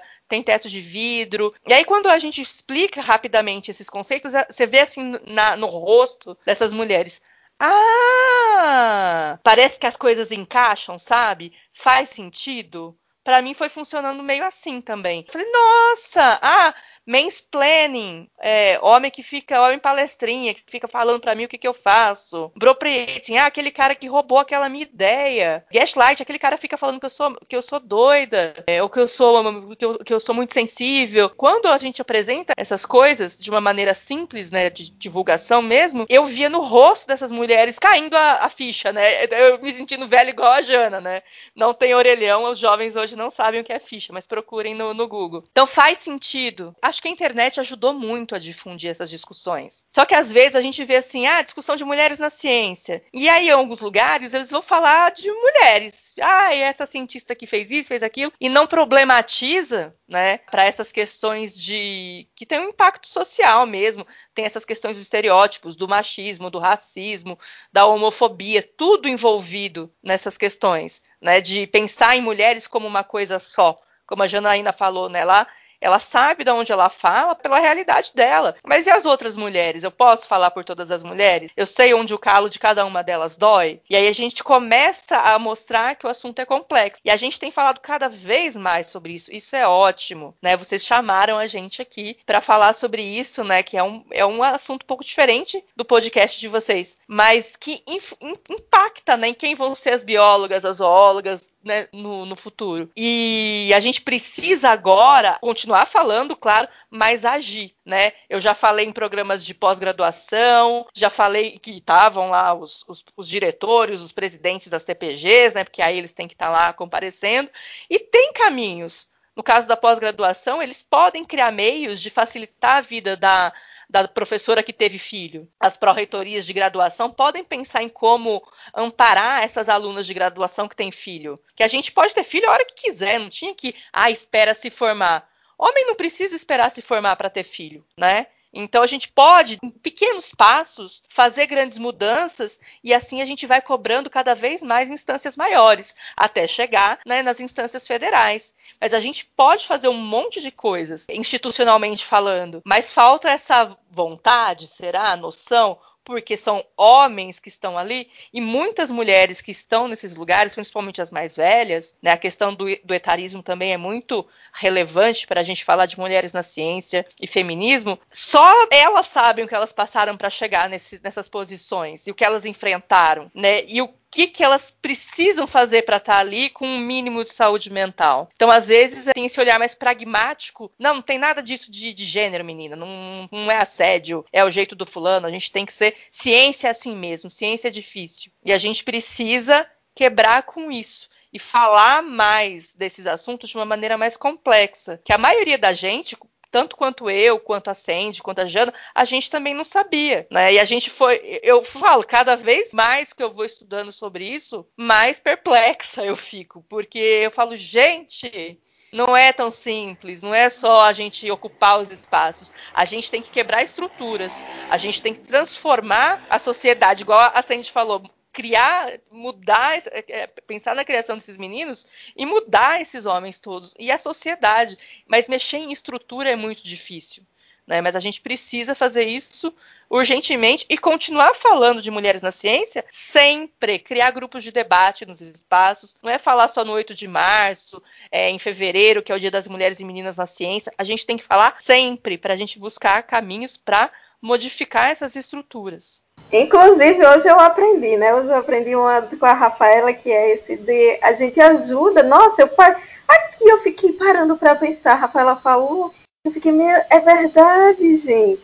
A gente às vezes ajuda e fica, ah, é porque eu gosto de. Eu mesmo, eu, né? Eu me, nossa, eu quando estou dentro de um laboratório hoje mesmo, eu estava auxiliando lá um rapaz que fica, você é animado, né? Eu quando estou dentro de um laboratório, parece como diz minha mãe, pinto na bosta. Fico alegre que só. então, muitas vezes eu ajudei em trabalhos e nunca fui assim de, eita, e o meu nome? Eita, e sabe? Foi, ah, é porque eu gosto, é porque eu amo o que eu faço. E quantas vezes já vi colegas meus ajudarem e aí o outro colega falar, eita, tem que colocar o nome do fulaninho, né? Porque ele fez tal coisa e foi importante para o trabalho. E agora a Rafa falando, eu fiquei assim, gente do céu. Eu já podia ter mais nome em, em artigos por aí, viu? o Sandy, uma vez eu, eu fiz um, um pequeno estágio fora do Brasil, né, na Alemanha. E aí tinha uma, uma senhora. Lá tem uns cargos diferentes daqui, né? E uma estrutura de academia diferente. E aí ela virou para mim, ela falou: se você quer ajuda nisso que você está fazendo, gostaria, eu estou com uma certa dificuldade. A senhora poderia me ajudar? Aí ela, claro, poderia te ajudar. Antes de eu te ajudar, vamos discutir a autoria? Eu fiquei tão passada com aquilo, assim, tão. Mas foi numa, numa, assim, uma tranquilidade. Aí eu, como? Ela, vamos discutir a autoria do artigo? Como é que vai ficar? Eu, sim, vamos. E eu passada, assim. Mas eu achei isso tão saudável, porque assim, vamos discutir a autoria. Claro que vamos discutir a autoria. É o trabalho dela, óbvio, ela tá corretíssima. E eu vi que isso era uma prática, né? Por que a gente, a gente deveria naturalizar isso, né? Porque é exatamente o que a Rafa falou. O brother entra no nome do artigo, né? entra na autoria do artigo. E, e, e a, a, mulher que ajudou entra ali nos agradecimentos, que na verdade não, não serve pra nada, né, e gente? E olha lá. E olha lá. Olha a menina ali que fica no laboratório, que fica mexendo nas coisas, sabe? Nem isso. É, realmente é bem isso mesmo. Né? Eu também já passei por umas situações desse sentido, que os homens eles entravam nos trabalhos e mal contribuíram. E as mulheres, que no meu laboratório, na época de, de, de pós-graduação, eram a, a maioria, nenhuma entrou, né? Então, acho que deveria ser muito bem pensado esse tipo de coisa, né? A autoria é meio que exclusiva para os homens. Muito injusto. Bom, Continuando então, meninas, para o próximo tópico, vamos falar um pouquinho então, qual que seria aí, como que a ciência ela pode contribuir para mulheres como donas de casa e mulheres chefes de família? Qual é a visão de vocês sobre isso? Eu acho que a ciência ela contribui para todo mundo né? Começa por aí. A gente está vendo é, o quanto faz falta a ciência atualmente, né? A gente, a gente na escola, a gente não aprende como a ciência funciona. A gente não entende. Aí a gente vê na TV, ah, remédio tal parece que funciona. Ah, não funciona mais. Toma de pirona.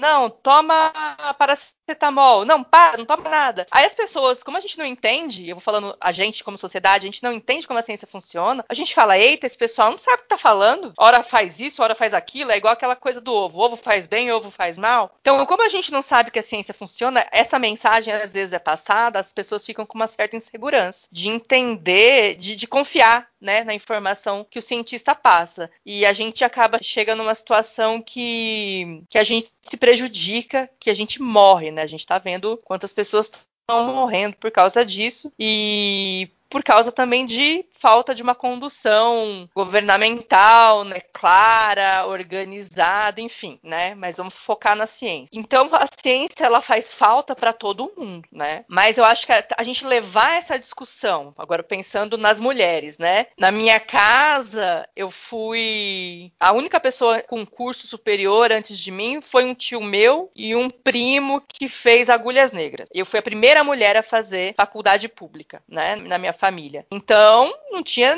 nenhum símbolo ali para mim de querer ser cientista, né? Mas eu tinha muito estímulo da minha família, muita da minha mãe, do meu pai, ele me levava em museu, em parque, em zoológico. E mas eu sentia falta. Então eu acho que a gente quando a gente vai para as aquela aquela discussão, eu não sei se eu já falei aqui, acho que eu já falei, da gente levar essa discussão para as escolas, falar de mulheres na ciência, aquilo que a Zélia faz né? Levar a ciência para todas as pessoas e exemplos. É, a Zélia conta, né, que quando as meninas viram ela, né, as meninas da comunidade que ela, que ela ajuda, não, mas você não é cientista, você não parece cientista. Ela teve que levar as meninas lá na faculdade, no laboratório dela, para elas acreditarem que a Zélia é uma cientista.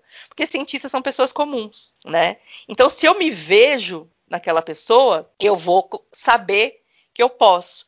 E se a gente chegar para essas crianças e em qualquer profissão e elas se verem que elas podem ser engenheiras, que elas podem ser médicas, cientistas, a gente vai mudar bastante as estruturas. A gente vai começar e, e, e nessa discussão que, eu, que a gente estava falando aqui de um olhar mais complexo, de pensar o cuidado. Você não precisa não ter filhos para ser cientista. Você não precisa não ser que a gente chama entre aspas de feminina, né, de, de vaidosa para ser cientista. Você pode ser quem você é. Né? A gente precisa começar a tirar esses rótulos, esses rótulos de gênero, né? Eles atrapalham tudo, inclusive a escolha da nossa profissão. E a gente precisa é, trabalhar isso desde sempre. Tem um trabalho que mostra que as crianças de 4 anos foi feito nos Estados Unidos. Acho que eram 400 ou 600 crianças. A Jana acho que sabe desse trabalho. A Márcia Barbosa fala sempre. Pediam para elas desenharem cientistas. E aí metade era menina, né? 200 meninas, 200 meninos. As meninas desenharam cientistas meninas, parecidas com elas, com as características físicas delas, e os meninos a mesma coisa.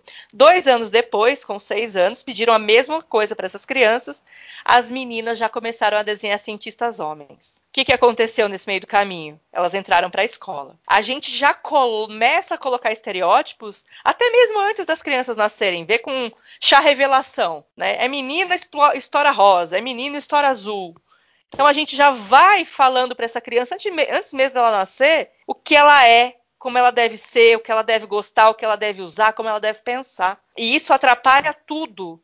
A gente não sabe quantas cientistas incríveis a gente está proibindo de serem cientistas. E isso impacta na ciência como um todo, no país, impacta na sociedade, impacta no mundo. E aí, além da questão da gente saber como levar a ciência para essas crianças também. A gente não ensina ciência do jeito correto. A gente, as crianças decoram. Eu tinha horror à física, por exemplo, porque para mim era só um monte de fórmula esquisita. E aí quando você vai ver a divulgação científica que é feita com física, cara, física é sensacional, mas agora eu tô um pouco velha para entender algumas coisas. Então a gente precisa trabalhar como que a gente vai vai falar de ciência para essas crianças, do método e quem são essas e esses cientistas que a gente vai mostrar? Aquilo que a Sandy falou mais para trás, de ensinar que ciência é colaboração. A ciência está sempre em transformação. Ela não é uma verdade única e, e que não se modifica. Ciência está sempre se transformando com os conhecimentos que vão sendo acumulados. Então aí a gente não vai transformar só a vida da dona de casa, a gente vai transformar a vida da sociedade. E é o que gente, e, no meu ponto de vista, é o que a gente precisa. Transformar, mudar essas estruturas. E aí a gente muda tudo. A gente muda a dona de casa, tipo, eu moro com meu marido. Eu não sou dona de casa, ele também é o dono da casa. A casa é nossa. Ele trabalha mais ou eu trabalho menos, não importa. A gente precisa levar essas reflexões que são óbvias para as crianças. Por que, que um menino não pode brincar de boneca? Ele pode brincar, vai que ele, não, vai, que ele vai ser pai ou tio. Olha a Rafa falando aí eu achei engraçado. Eu tinha esse pensamento, Rafa, com biologia. Eu ficava, minha gente, quanto nome de coisinhas dentro de uma planta, quantas divisões de animais, e o que é vivo, o que não é vivo. Nossa, aquilo. E decorar aquele o, o grupinho tal, o grupo, até hoje eu saio confundindo tudo que é bicho, né? Só decoreba, né? Só decoreba. É, cara, então, pra mim, eu via isso como algo que me afastava, né? Mas como você falou, isso não é ciência, né? Então, a maneira que a ciência é passada, a depender da sua aptidão, do seu gosto, vai lhe assustar, né? No seu caso, lhe assustava a física, no meu caso, me assustava a biologia. E não diz, ah, eu sou velha para isso. Diz assim que agora você escolheu já um caminho de estudo que você precisa se dedicar para ele e talvez não tenha tempo para se dedicar a aprender outras coisas que você lá atrás poderia ter se dedicado mais, né?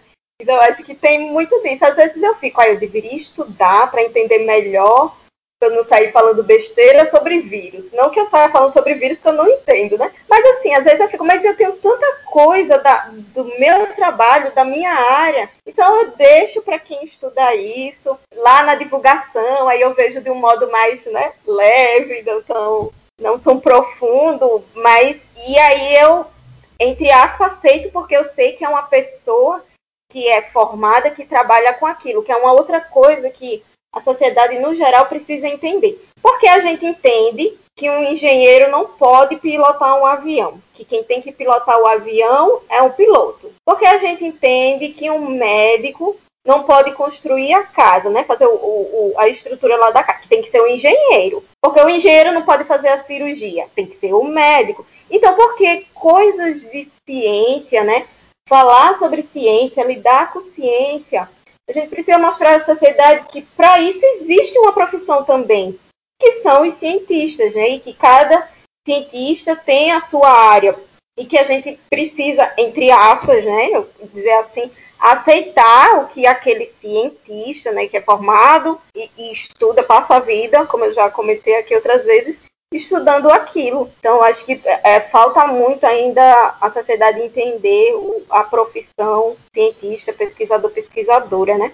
E sobre o que vocês estavam falando de como impacta, eu vou trazer um outro ponto aqui. Eu vou trazer o ponto no sentido, a gente falando de ciência, mas no sentido de ciência social. Eu não lembro agora o nome da professora, eu sei que também a, a Débora Diniz, que esse Rosiane, Rosane Pinheiro, eu acho, professoras das ciências sociais e, e outras, que eu não vou lembrar agora, mas que estão aí dentro desse grupo, como eu falei, ciência é um, é um, um coletivo né, que faz ciência, elas batalharam lá atrás para que as empregadas tivessem os direitos, os direitos trabalhistas. Então, olha como a ciência pode impactar. E aí, ao mesmo tempo, eu fico pensando, e, entre aspas, essas donas de casa, que só, entre aspas, trabalham em casa. Quando é que nós, como sociedade, e já existem cientistas sociais estudando e falando sobre isso, elas vão receber para isso, porque elas estão trabalhando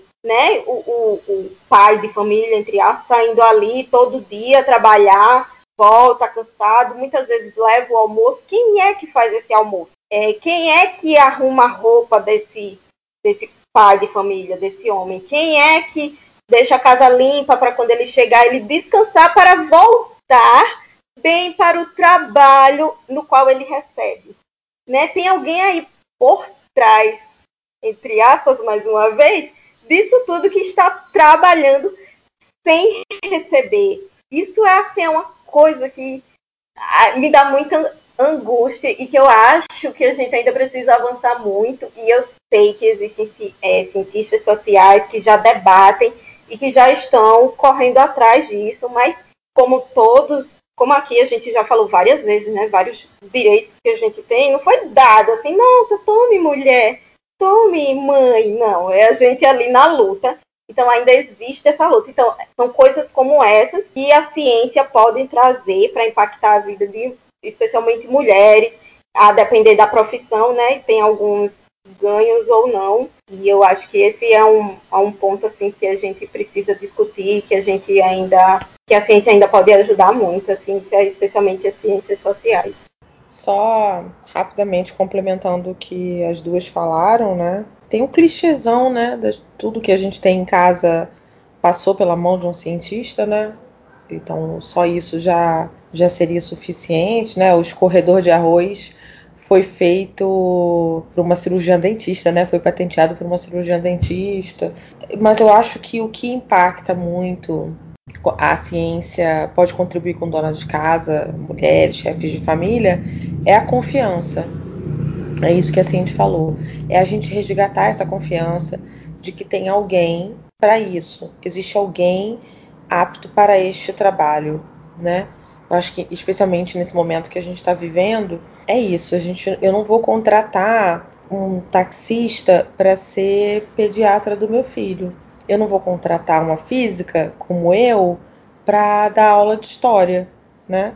Assim como a gente não vai contratar uma pessoa que está ligada à moda para tratar de questões de ciência porque tem pessoas que têm um treinamento e uma capacitação adequada para isso. Então eu acho que a gente tem que resgatar a confiança nessas pessoas que têm treinamento, capacitação, estudo, método, rigor, trabalho, dedicação para isso que são os cientistas, né? São são os homens e mulheres as pessoas, cientistas que trabalham que se, e que dedicaram a vida para isso. A gente perdeu essa confiança. Né? A gente perdeu essa confiança em algum momento. Eu acho que a gente precisa resgatar essa confiança. Então, acho que isso é o que a ciência pode mais contribuir.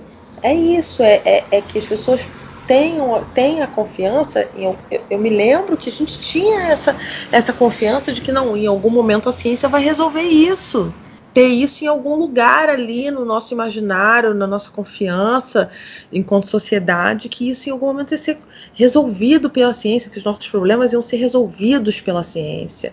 E você ter aonde depositar a sua confiança é muito bom, é dá um alívio, né? Tem gente que deposita a sua confiança nas religiões, tem gente que deposita a sua confiança sei lá, nas suas crenças, em meditações, e tem gente que deposita sua confiança na ciência, tem espaço para tudo. Onde está? Onde está essa confiança na ciência? Eu acho que a ciência tem muito a contribuir nisso. Perfeito, meninas. Muito bom. A Rafa já comentou um pouquinho, né, sobre um próximo tópico que a gente vai comentar, né, que seria como incentivar de fato, as meninas, né, a seguirem essa carreira né, dentro da, da academia, da ciência. E vocês têm mais alguma coisa a complementar sobre isso? Ah, eu sou daquelas que. Eu adoro uma frase de efeito, né? Então eu, eu sou daquelas, tipo, palavras ensinam, exemplos arrastam. Eu acho que é exemplo, representatividade. Uhum. Eu acho que tem que ter é, cientista na novela, cientista no Big Brother. Eu acho que tem que ter cientista na, na no, no, Instagram. Eu acho que tem que, sabe? Eu acho que tem que aparecer isso, sim, e cientistas diversos de todos os lugares, para que a Zélia chegue lá nos lugares e ela não tenha que ouvir as pessoas falando: Nossa, mas você é cientista, sabe? Para que eu não chegue nos, eu, as pessoas que não me conhecem, eu tenho um monte de tatuagem. E aí eu chego nos lugares, a primeira coisa que a pessoa, vocês têm alguma dúvida? A pessoa pergunta: Ah, mas as suas tatuagens? A dúvida não é sobre a ciência, a dúvida é sobre a tatuagem. Então, assim, todo mundo pode ser cientista, basta ser curioso, gente. Não precisa ser um gênio. Ninguém precisa ser gênio, uma, uma sumidade, uma pessoa sem habilidades sociais para ser cientista. Basta ser curioso ou curiosa, né? Então, eu acho que o que se incentiva as pessoas, as meninas, a serem cientistas é o exemplo. É, é, mostrar as mulheres que estão ali trabalhando, fazendo seus trabalhos, estão vivendo, estão, estão contribuindo para a ciência, essas pessoas que já existem, que estão aí já no mundo, dando sua cara a tapa. Isso que a Jana falou é muito, é muito legal, porque as crianças da minha família, né, os meus priminhos, eu falo que eles são meus sobrinhos, eles, para eles, eu falo desde sempre que eu sou cientista, então para eles eu sou um modelo de cientista. E um dia eu tava num, levei meu sobrinho para passear e a gente tava na fila do ônibus e uma abelha veio, tinha um menininho na frente, ele ficou desesperado. Aí eu falei: "Não, calma, não se mexe, eu vou tirar ela". Aí meu sobrinho falou assim: "Confia nela, ela é cientista". E aí o menininho olhou ah, pra que mim. maravilha! Aí acho que o menininho olhou pra mim assim, de camiseta, short havaianas. Isso não é assim, né? Ele ficou me olhando estranho. Eu peguei a abelha. Aí meu primo, é verdade, ela é cientista de inseto. E todo tranquilão, assim, né? E, e aí você vê, né? Eles, desde que eles, ele é pequenininho, ele sabe o que, que eu faço. Mas o menininho que tava na fila, ele olhou pra mim e falou: Não, ela não é. assim." Ele ficou com aquela cara de dúvida, ele não falou nada, né? Aí eu tirei a abelha de perto dele, tudo expliquei o que, que ele não podia fazer quando a abelha chega perto. É muito divertido porque é tão natural na minha família, né? Eu ser cientista, meu marido é cientista, e eu fui na padaria aqui de casa para não falar só das crianças, né? A moça da padaria, quando antes da pandemia, né, gente? Ai, que saudade na padaria. A moça da padaria falava assim: "Nossa, você sempre vem aqui. O que, que você faz? Posso perguntar?" Falei: "Ah, eu sou cientista." Eu não falo pesquisadora, gente, porque as pessoas têm dificuldade de associar pesquisador com cientista. Eu falo cientista, é mais didático. Aí ela olhou para mim com uma cara assim: cientista, não sabia que tinha cientista aqui. Falei, nossa, tem um monte, tem duas na faculdade, né, na UEPG, na UTFPR, em Curitiba tem na UFPR. Ela ficou extasiada e me fez um monte de pergunta. Falou, nossa, nunca imaginei que eu ia atender uma cientista. A moça da, que, que atende ali na padaria, que eu vou todo dia ela atende um monte de gente. E ela acha que nunca um cientista ia entrar na padaria. Olha que absurdo. A gente vive num mundo onde as pessoas não acham que o cientista é uma pessoa normal, que anda aí, que tem um monte de problema, defeito, faz terapia, chora, sofre. E a gente existe, né? A, faz, a... faz, terapia foi ótimo. É, não, meus amigos cientistas, a maioria tudo faz terapia. E aí, e a outra coisa que eu acho que a gente tem que reforçar muito, né, para incentivar as meninas, tem vários eventos agora nas universidades que chamam eh, meninas na ciência, meninas com ciência, cada lugar tem um nome. Então as universidades abrem as portas para meninas de ensino da rede pública e privada geralmente pré-adolescentes e adolescentes, para conhecer as universidades e as cientistas dessas universidades. Só que elas já vão numa idade, uma certa idade, elas se inscrevem, elas têm que ter um interesse e tal. E tá dando super certo, elas estão adorando. Eu participei de um, de um deles, é sensacional, as meninas são incríveis. Só que a gente tem que começar, como eu falei, lá, lá cedão, bem ali, essas meninas e, os meninos também entrando juntos ali na pré-escola, no jardim, e começar a trabalhar a autoestima ali, igual, de meninos e meninas. É o que a Jana falou para ser cientista, basta ser curioso. E o que, que criança é? Criança é curioso. Criança já é mini cientista por natureza. A gente fala de aptidão, criança é curioso, curiosa. Então a gente precisa nutrir essa curiosidade igualmente, né? Regar essas plantinhas igualmente. O que, que a gente faz? A gente rega essa curiosidade nos meninos e nas meninas a gente vai falar de cuidado, de artes, de poesia, né, os estereótipos. Tem uma ação do Butantan com um projeto da FAPESP que eles foram para as escolas em São Paulo. E um relato de uma menina sobre o evento foi sensacional. Perguntaram para ela o que, que você achou né, da, da atividade. Ah, eu adorei, muito legal. E o melhor foi eu descobrir que eu posso ser cientista. Porque eu achava que cientista tinha que ser esquisito, atrapalhado, e não cientista pode ser normal, né? Porque foram os pós-graduandos nessas escolas e eles estavam com roupa normal. Eu, por exemplo, não uso jaleco. Né? E essa menininha, assim, eu achei sensacional. Ela falou assim: eu, não preciso ser esquisita para ser cientista, eu posso ser normal. E aí foi o que a Jana falou: vamos ver os desenhos, né? Que tem cientistas, né? De, é assim, talvez eu esteja falando de, de, desenhos datados, né? Mas tinha o Dexter, mesmo o mundo de Bigman, o cientista de cabelo arrepiado, o menininho esquisito. São sempre esses estereótipos. E isso acaba construindo uma imagem, né? E que é mais difícil a gente desconstruir isso conforme vai avançando a idade dessas crianças, jovens, adolescentes, enfim. Acho que elas falaram bem, né? É, mostrar exemplos de representatividade é importante, ensinar, mostrar o caminho também. Eu ofereci oficinas né, no NEAB que tem aqui.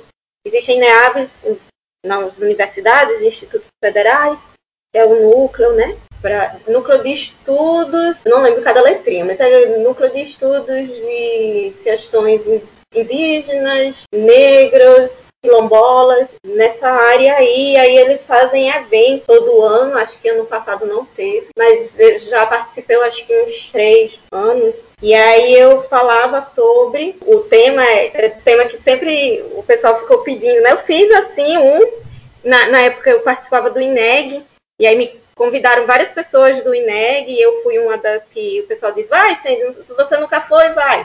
Eu fiz, minha gente, eu não sou de história, eu não sou das humanas, o que é que eu vou fazer, né? E falei, ah, Cid, faz aí alguma coisa, faz aí alguma coisa. E aí eu fiz o Cientistas Escondidas, para mostrar cientistas negras que existem e existiram e o que elas fizeram especialmente na área das exatas, que é a minha área. Então, eu sempre começava essas oficinas, eu geralmente dava duas vezes no ano. Sempre começava essas oficinas perguntando e pedindo para os alunos e alunas colocarem no papel o nome de algum cientista que conhecia. Ou eles não diziam nenhum, ou aqueles que enfim, Isaac Newton, Albert Einstein, às vezes alguns, quando estavam no terceiro ano, botava Faraday, o Coulomb, né, por conta da, da parte de eletricidade. Mas assim, sempre homens, homens brancos. E aí, quando eu perguntava, minha gente, vocês não conhecem nenhuma mulher, ou senão, gente, não conhece nenhuma pessoa negra. E aí eles ficavam meio assim, né? E depois do primeiro que eu fiz, aparentemente muitos alunos e alunas gostaram. Alguns professores também ficavam assistindo de longe, assim. E aí a minha oficina passou a se chamar As Escondidinhas. E aí eu sempre ia lá, né, mostrar essas personagens que foram escondidas ao longo do tempo, que ainda são, né? E enfim, acho que isso mexe bastante, né, com, com os estudantes. Você mostrar a, a diversidade, que pode e deve ter diversidade na ciência e nas profissões no geral. E eu acho que a gente deve, deve ir um pouco além. Além de, de querer trazer pessoas, especialmente as meninas, para a ciência, a gente mostrar que é importante. Porque já tive amigas que, ah, quero fazer direito e enfim, trabalhar realmente em casos, né? Não sei como é que uma pessoa quer um negócio desse. Mas existem pessoas que gostam disso. E é bom que as pessoas gostam de coisas diferentes, mas que ela entenda que assim como o trabalho dela é importante, a escolha dela foi importante, ela teve suas causas, cientista também, né? A ciência também é importante. A gente precisa, como a Janaína falou, especialmente no momento atual, aprender a, a respeitar e entender que é uma profissão, assim como várias outras, né? Show de bola, tudo, tudo, tudo que a gente comentou aqui agora. E antes da gente encerrar, né, esse episódio, vocês têm alguma, algum ponto, é, alguma experiência que vocês queiram compartilhar ou algo do tipo? Tá, eu, eu vou pontuar uma coisa que já há algum tempo me incomoda um pouco, de as pessoas, apesar de eu ainda estar no meu doutorado, né? Estou aí no, no, no caminho, no processo da, da construção da minha profissão acadêmica. Eu vejo algumas pessoas me colocando como exemplo, mas não de uma maneira, digamos assim, muito bacana. Um exemplo, assim, é, de ver outras mulheres mais jovens, enfim, passando por certas situações e aí me apontarem. Ah, mas a Sandy conseguiu. Ah, mas a Sandy. Ah, mas a Sandy engravidou. Ah, mas a Sandy tem uma filha. Cara, não é por aí o caminho, sabe? Isso destrói a pessoa que escuta. Isso me destrói quando eu, eu descubro essas falas e essas, essas posições, né? Ou se não tem uma pessoa negra ali, aí vai ah, mas assim não é assim, não é assim. Talvez eu seja exemplo, exemplo de muita coisa errada, de muita coisa desnecessária durante o meu processo. Aí, aí sim eu aceito. Eu aceito ser exemplo de injustiça, né? Que eu passei, eu não consegui trancar minha matrícula, mesmo eu tendo passando em tudo, mesmo eu tendo ido na secretaria com os documentos que eram necessários, não consegui trancar, pela pessoa que me atendeu olhar assim, achar que eu nunca mais ia voltar ali, porque eu estava grávida, ia ter uma filha, quem é que grávida com uma filha vai voltar a estudar, né? Eu quero ser exemplo para mostrar que a creche é abandonada. As poucas universidades que têm creches são creches abandonadas, que é um absurdo, assim, pelo menos a creche aqui na UFAL, ela atende de 2 a 5 anos, ainda tem isso, uma faixa, né? Antes dos dois, né, a mãe se vira e depois dos 5 também já pode largar sozinho, né? Então, eu, eu quero ser exemplo de, dessas várias injustiças que estão no meu caminho e foram dificuldades desnecessárias. E não exemplo para uma pessoa que está sofrendo ou passando por injustiça e dizer, olha, mas a fulana conseguiu, então você consegue. Não é assim, gente. Não é assim. E, e, a gente precisa lutar em qualquer lugar que você esteja, seja de mulher branca, seja de homem, seja de homem hétero. Em qualquer lugar a gente precisa tomar consciência e lutar pelo coletivo, né? E especialmente pelas pessoas que mais precisam. Sandy, depois dos cinco, a sua filha já não ia sozinha para a escola, não? Que absurdo. Mulher, ficava em casa, fazia o almoço, o jantar para quando eu chegasse, né? Claro, óbvio, com certeza. Com certeza. Deixa a bichinha quietinha, não ficava, não? Que horror. Um absurdo, é. gente, que horror.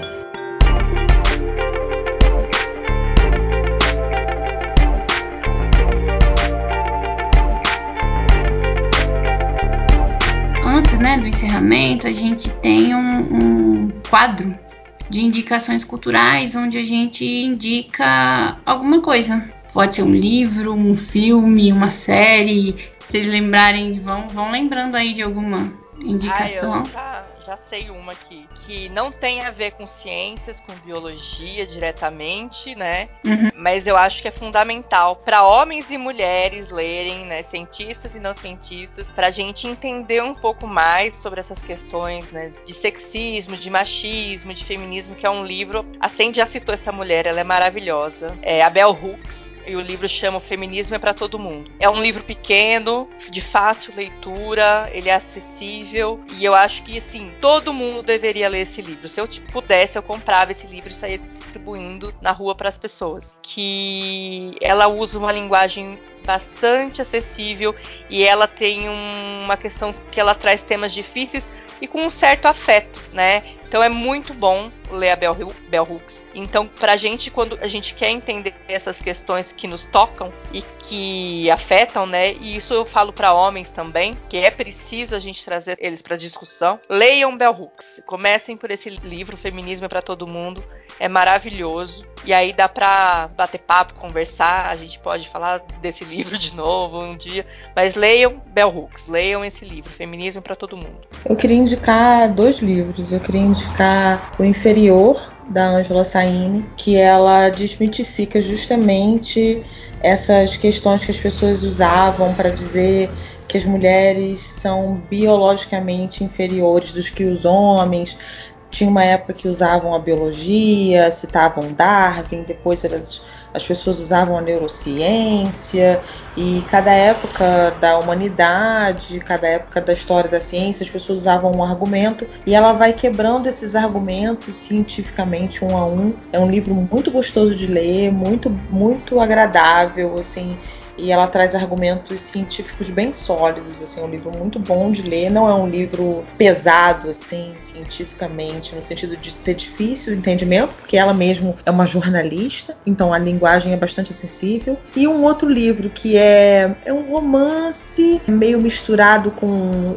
fatos reais, que se chama A Ridícula Ideia de Nunca Mais Te Ver, que é da Rosa Monteiro. Ela pega o diário que a Marie Curie fez após a morte do Pierre e mistura com a sua própria história de luto quando ela perdeu seu companheiro com câncer. E ela vai trazendo fatos da história da Marie, mesclando com esse diário, que é um diário curto de 20 páginas. No final do livro dela, inclusive, traz esse diário da íntegra. É um livro muito agradável que traz, inclusive, essa autora é uma autora declaradamente feminista, então ela traz muito explicitamente esse viés, né, feminista da história, de tudo que a, que a Marie passou, da dificuldade que foi dela ir pegar o prêmio Nobel dela por, por, questões da época, machistas da época, da história que ela teve com, com Paul Langevin.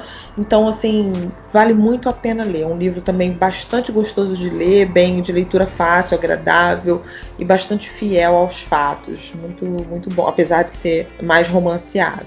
Ai, gente, tem tantas coisas para indicar.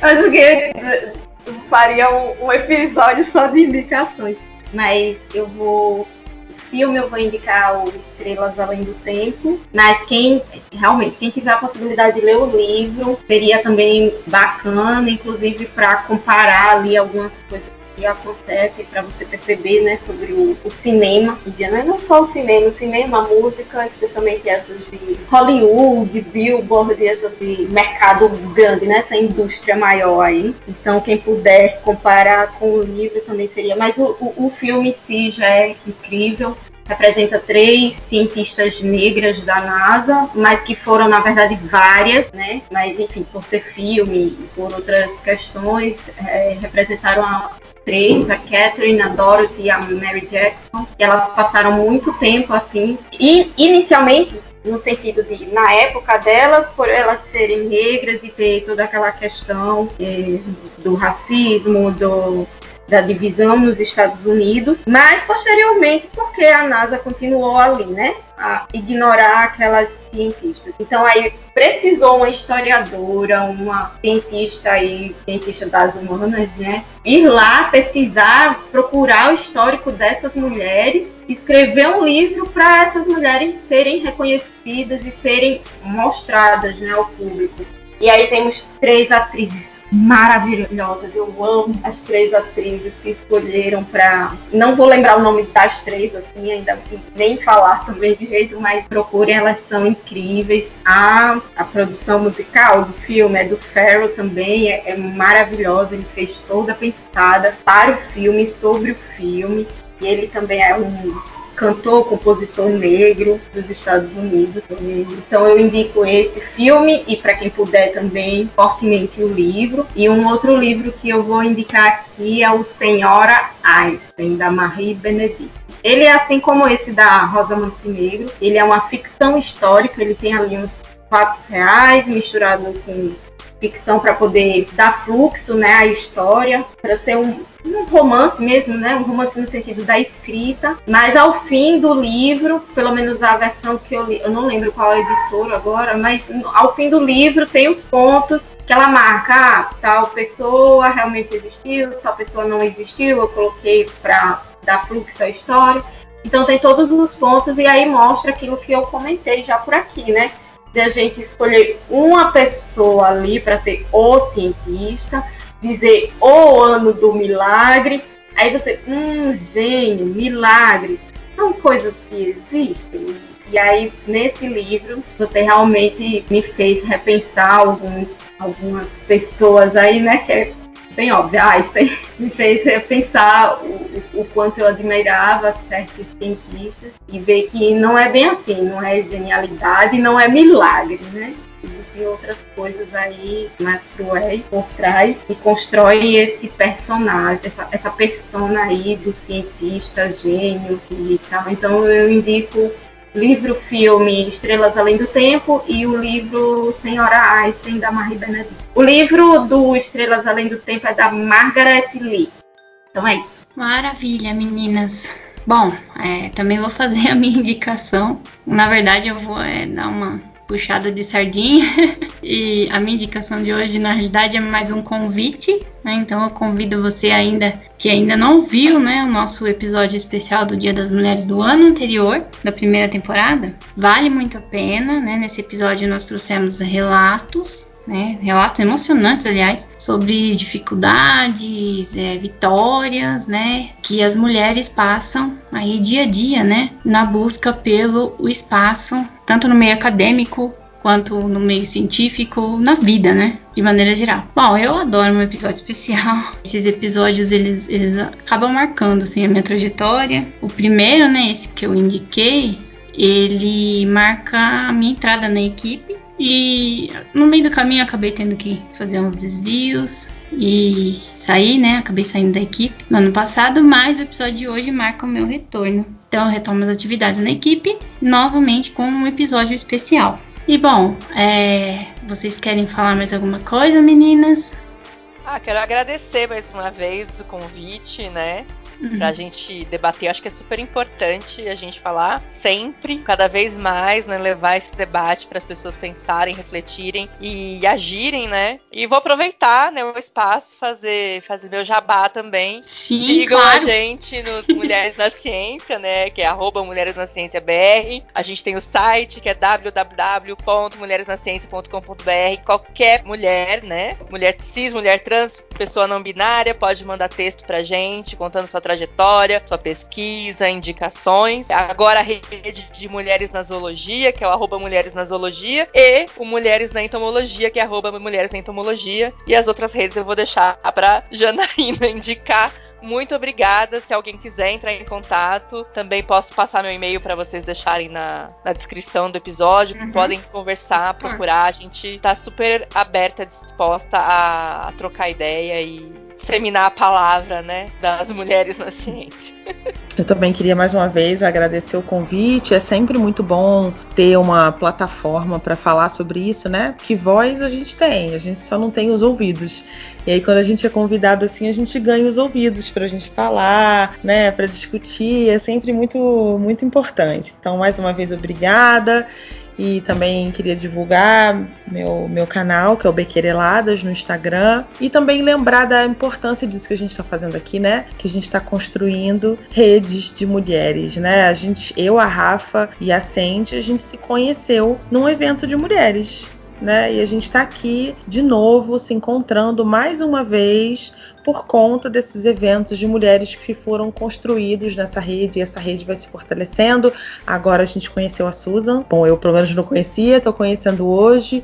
E quem sabe o que, que essa rede que está se formando hoje nos reserva para o futuro. Então, acho que isso é muito importante, não só no meio acadêmico, mas enquanto uma comunidade né, de mulheres que se ajudam, que trabalham juntas, que se fortalecem. Então, era isso que eu queria falar mais uma vez. Obrigada, gente. Ah, eu também vou agradecer o convite. Vou agradecer, como a Janaina falou, nossa, isso de formar rede é muito importante. Eu não imaginava que isso seria tão importante. Já recebi convites, já participei de várias eh, podcasts, lives e até apresentação de trabalho mesmo em, em universidade, já fui convidada, justamente meio que ali, em torno dessa rede que foi se criando, né? É, ao longo do tempo, não muito tempo, né? Porque somos jovens, é esses pouquinhos tempos que a gente conhece, se conhece. Estou aqui por indicação mais uma vez da Rafa, né, Rafa?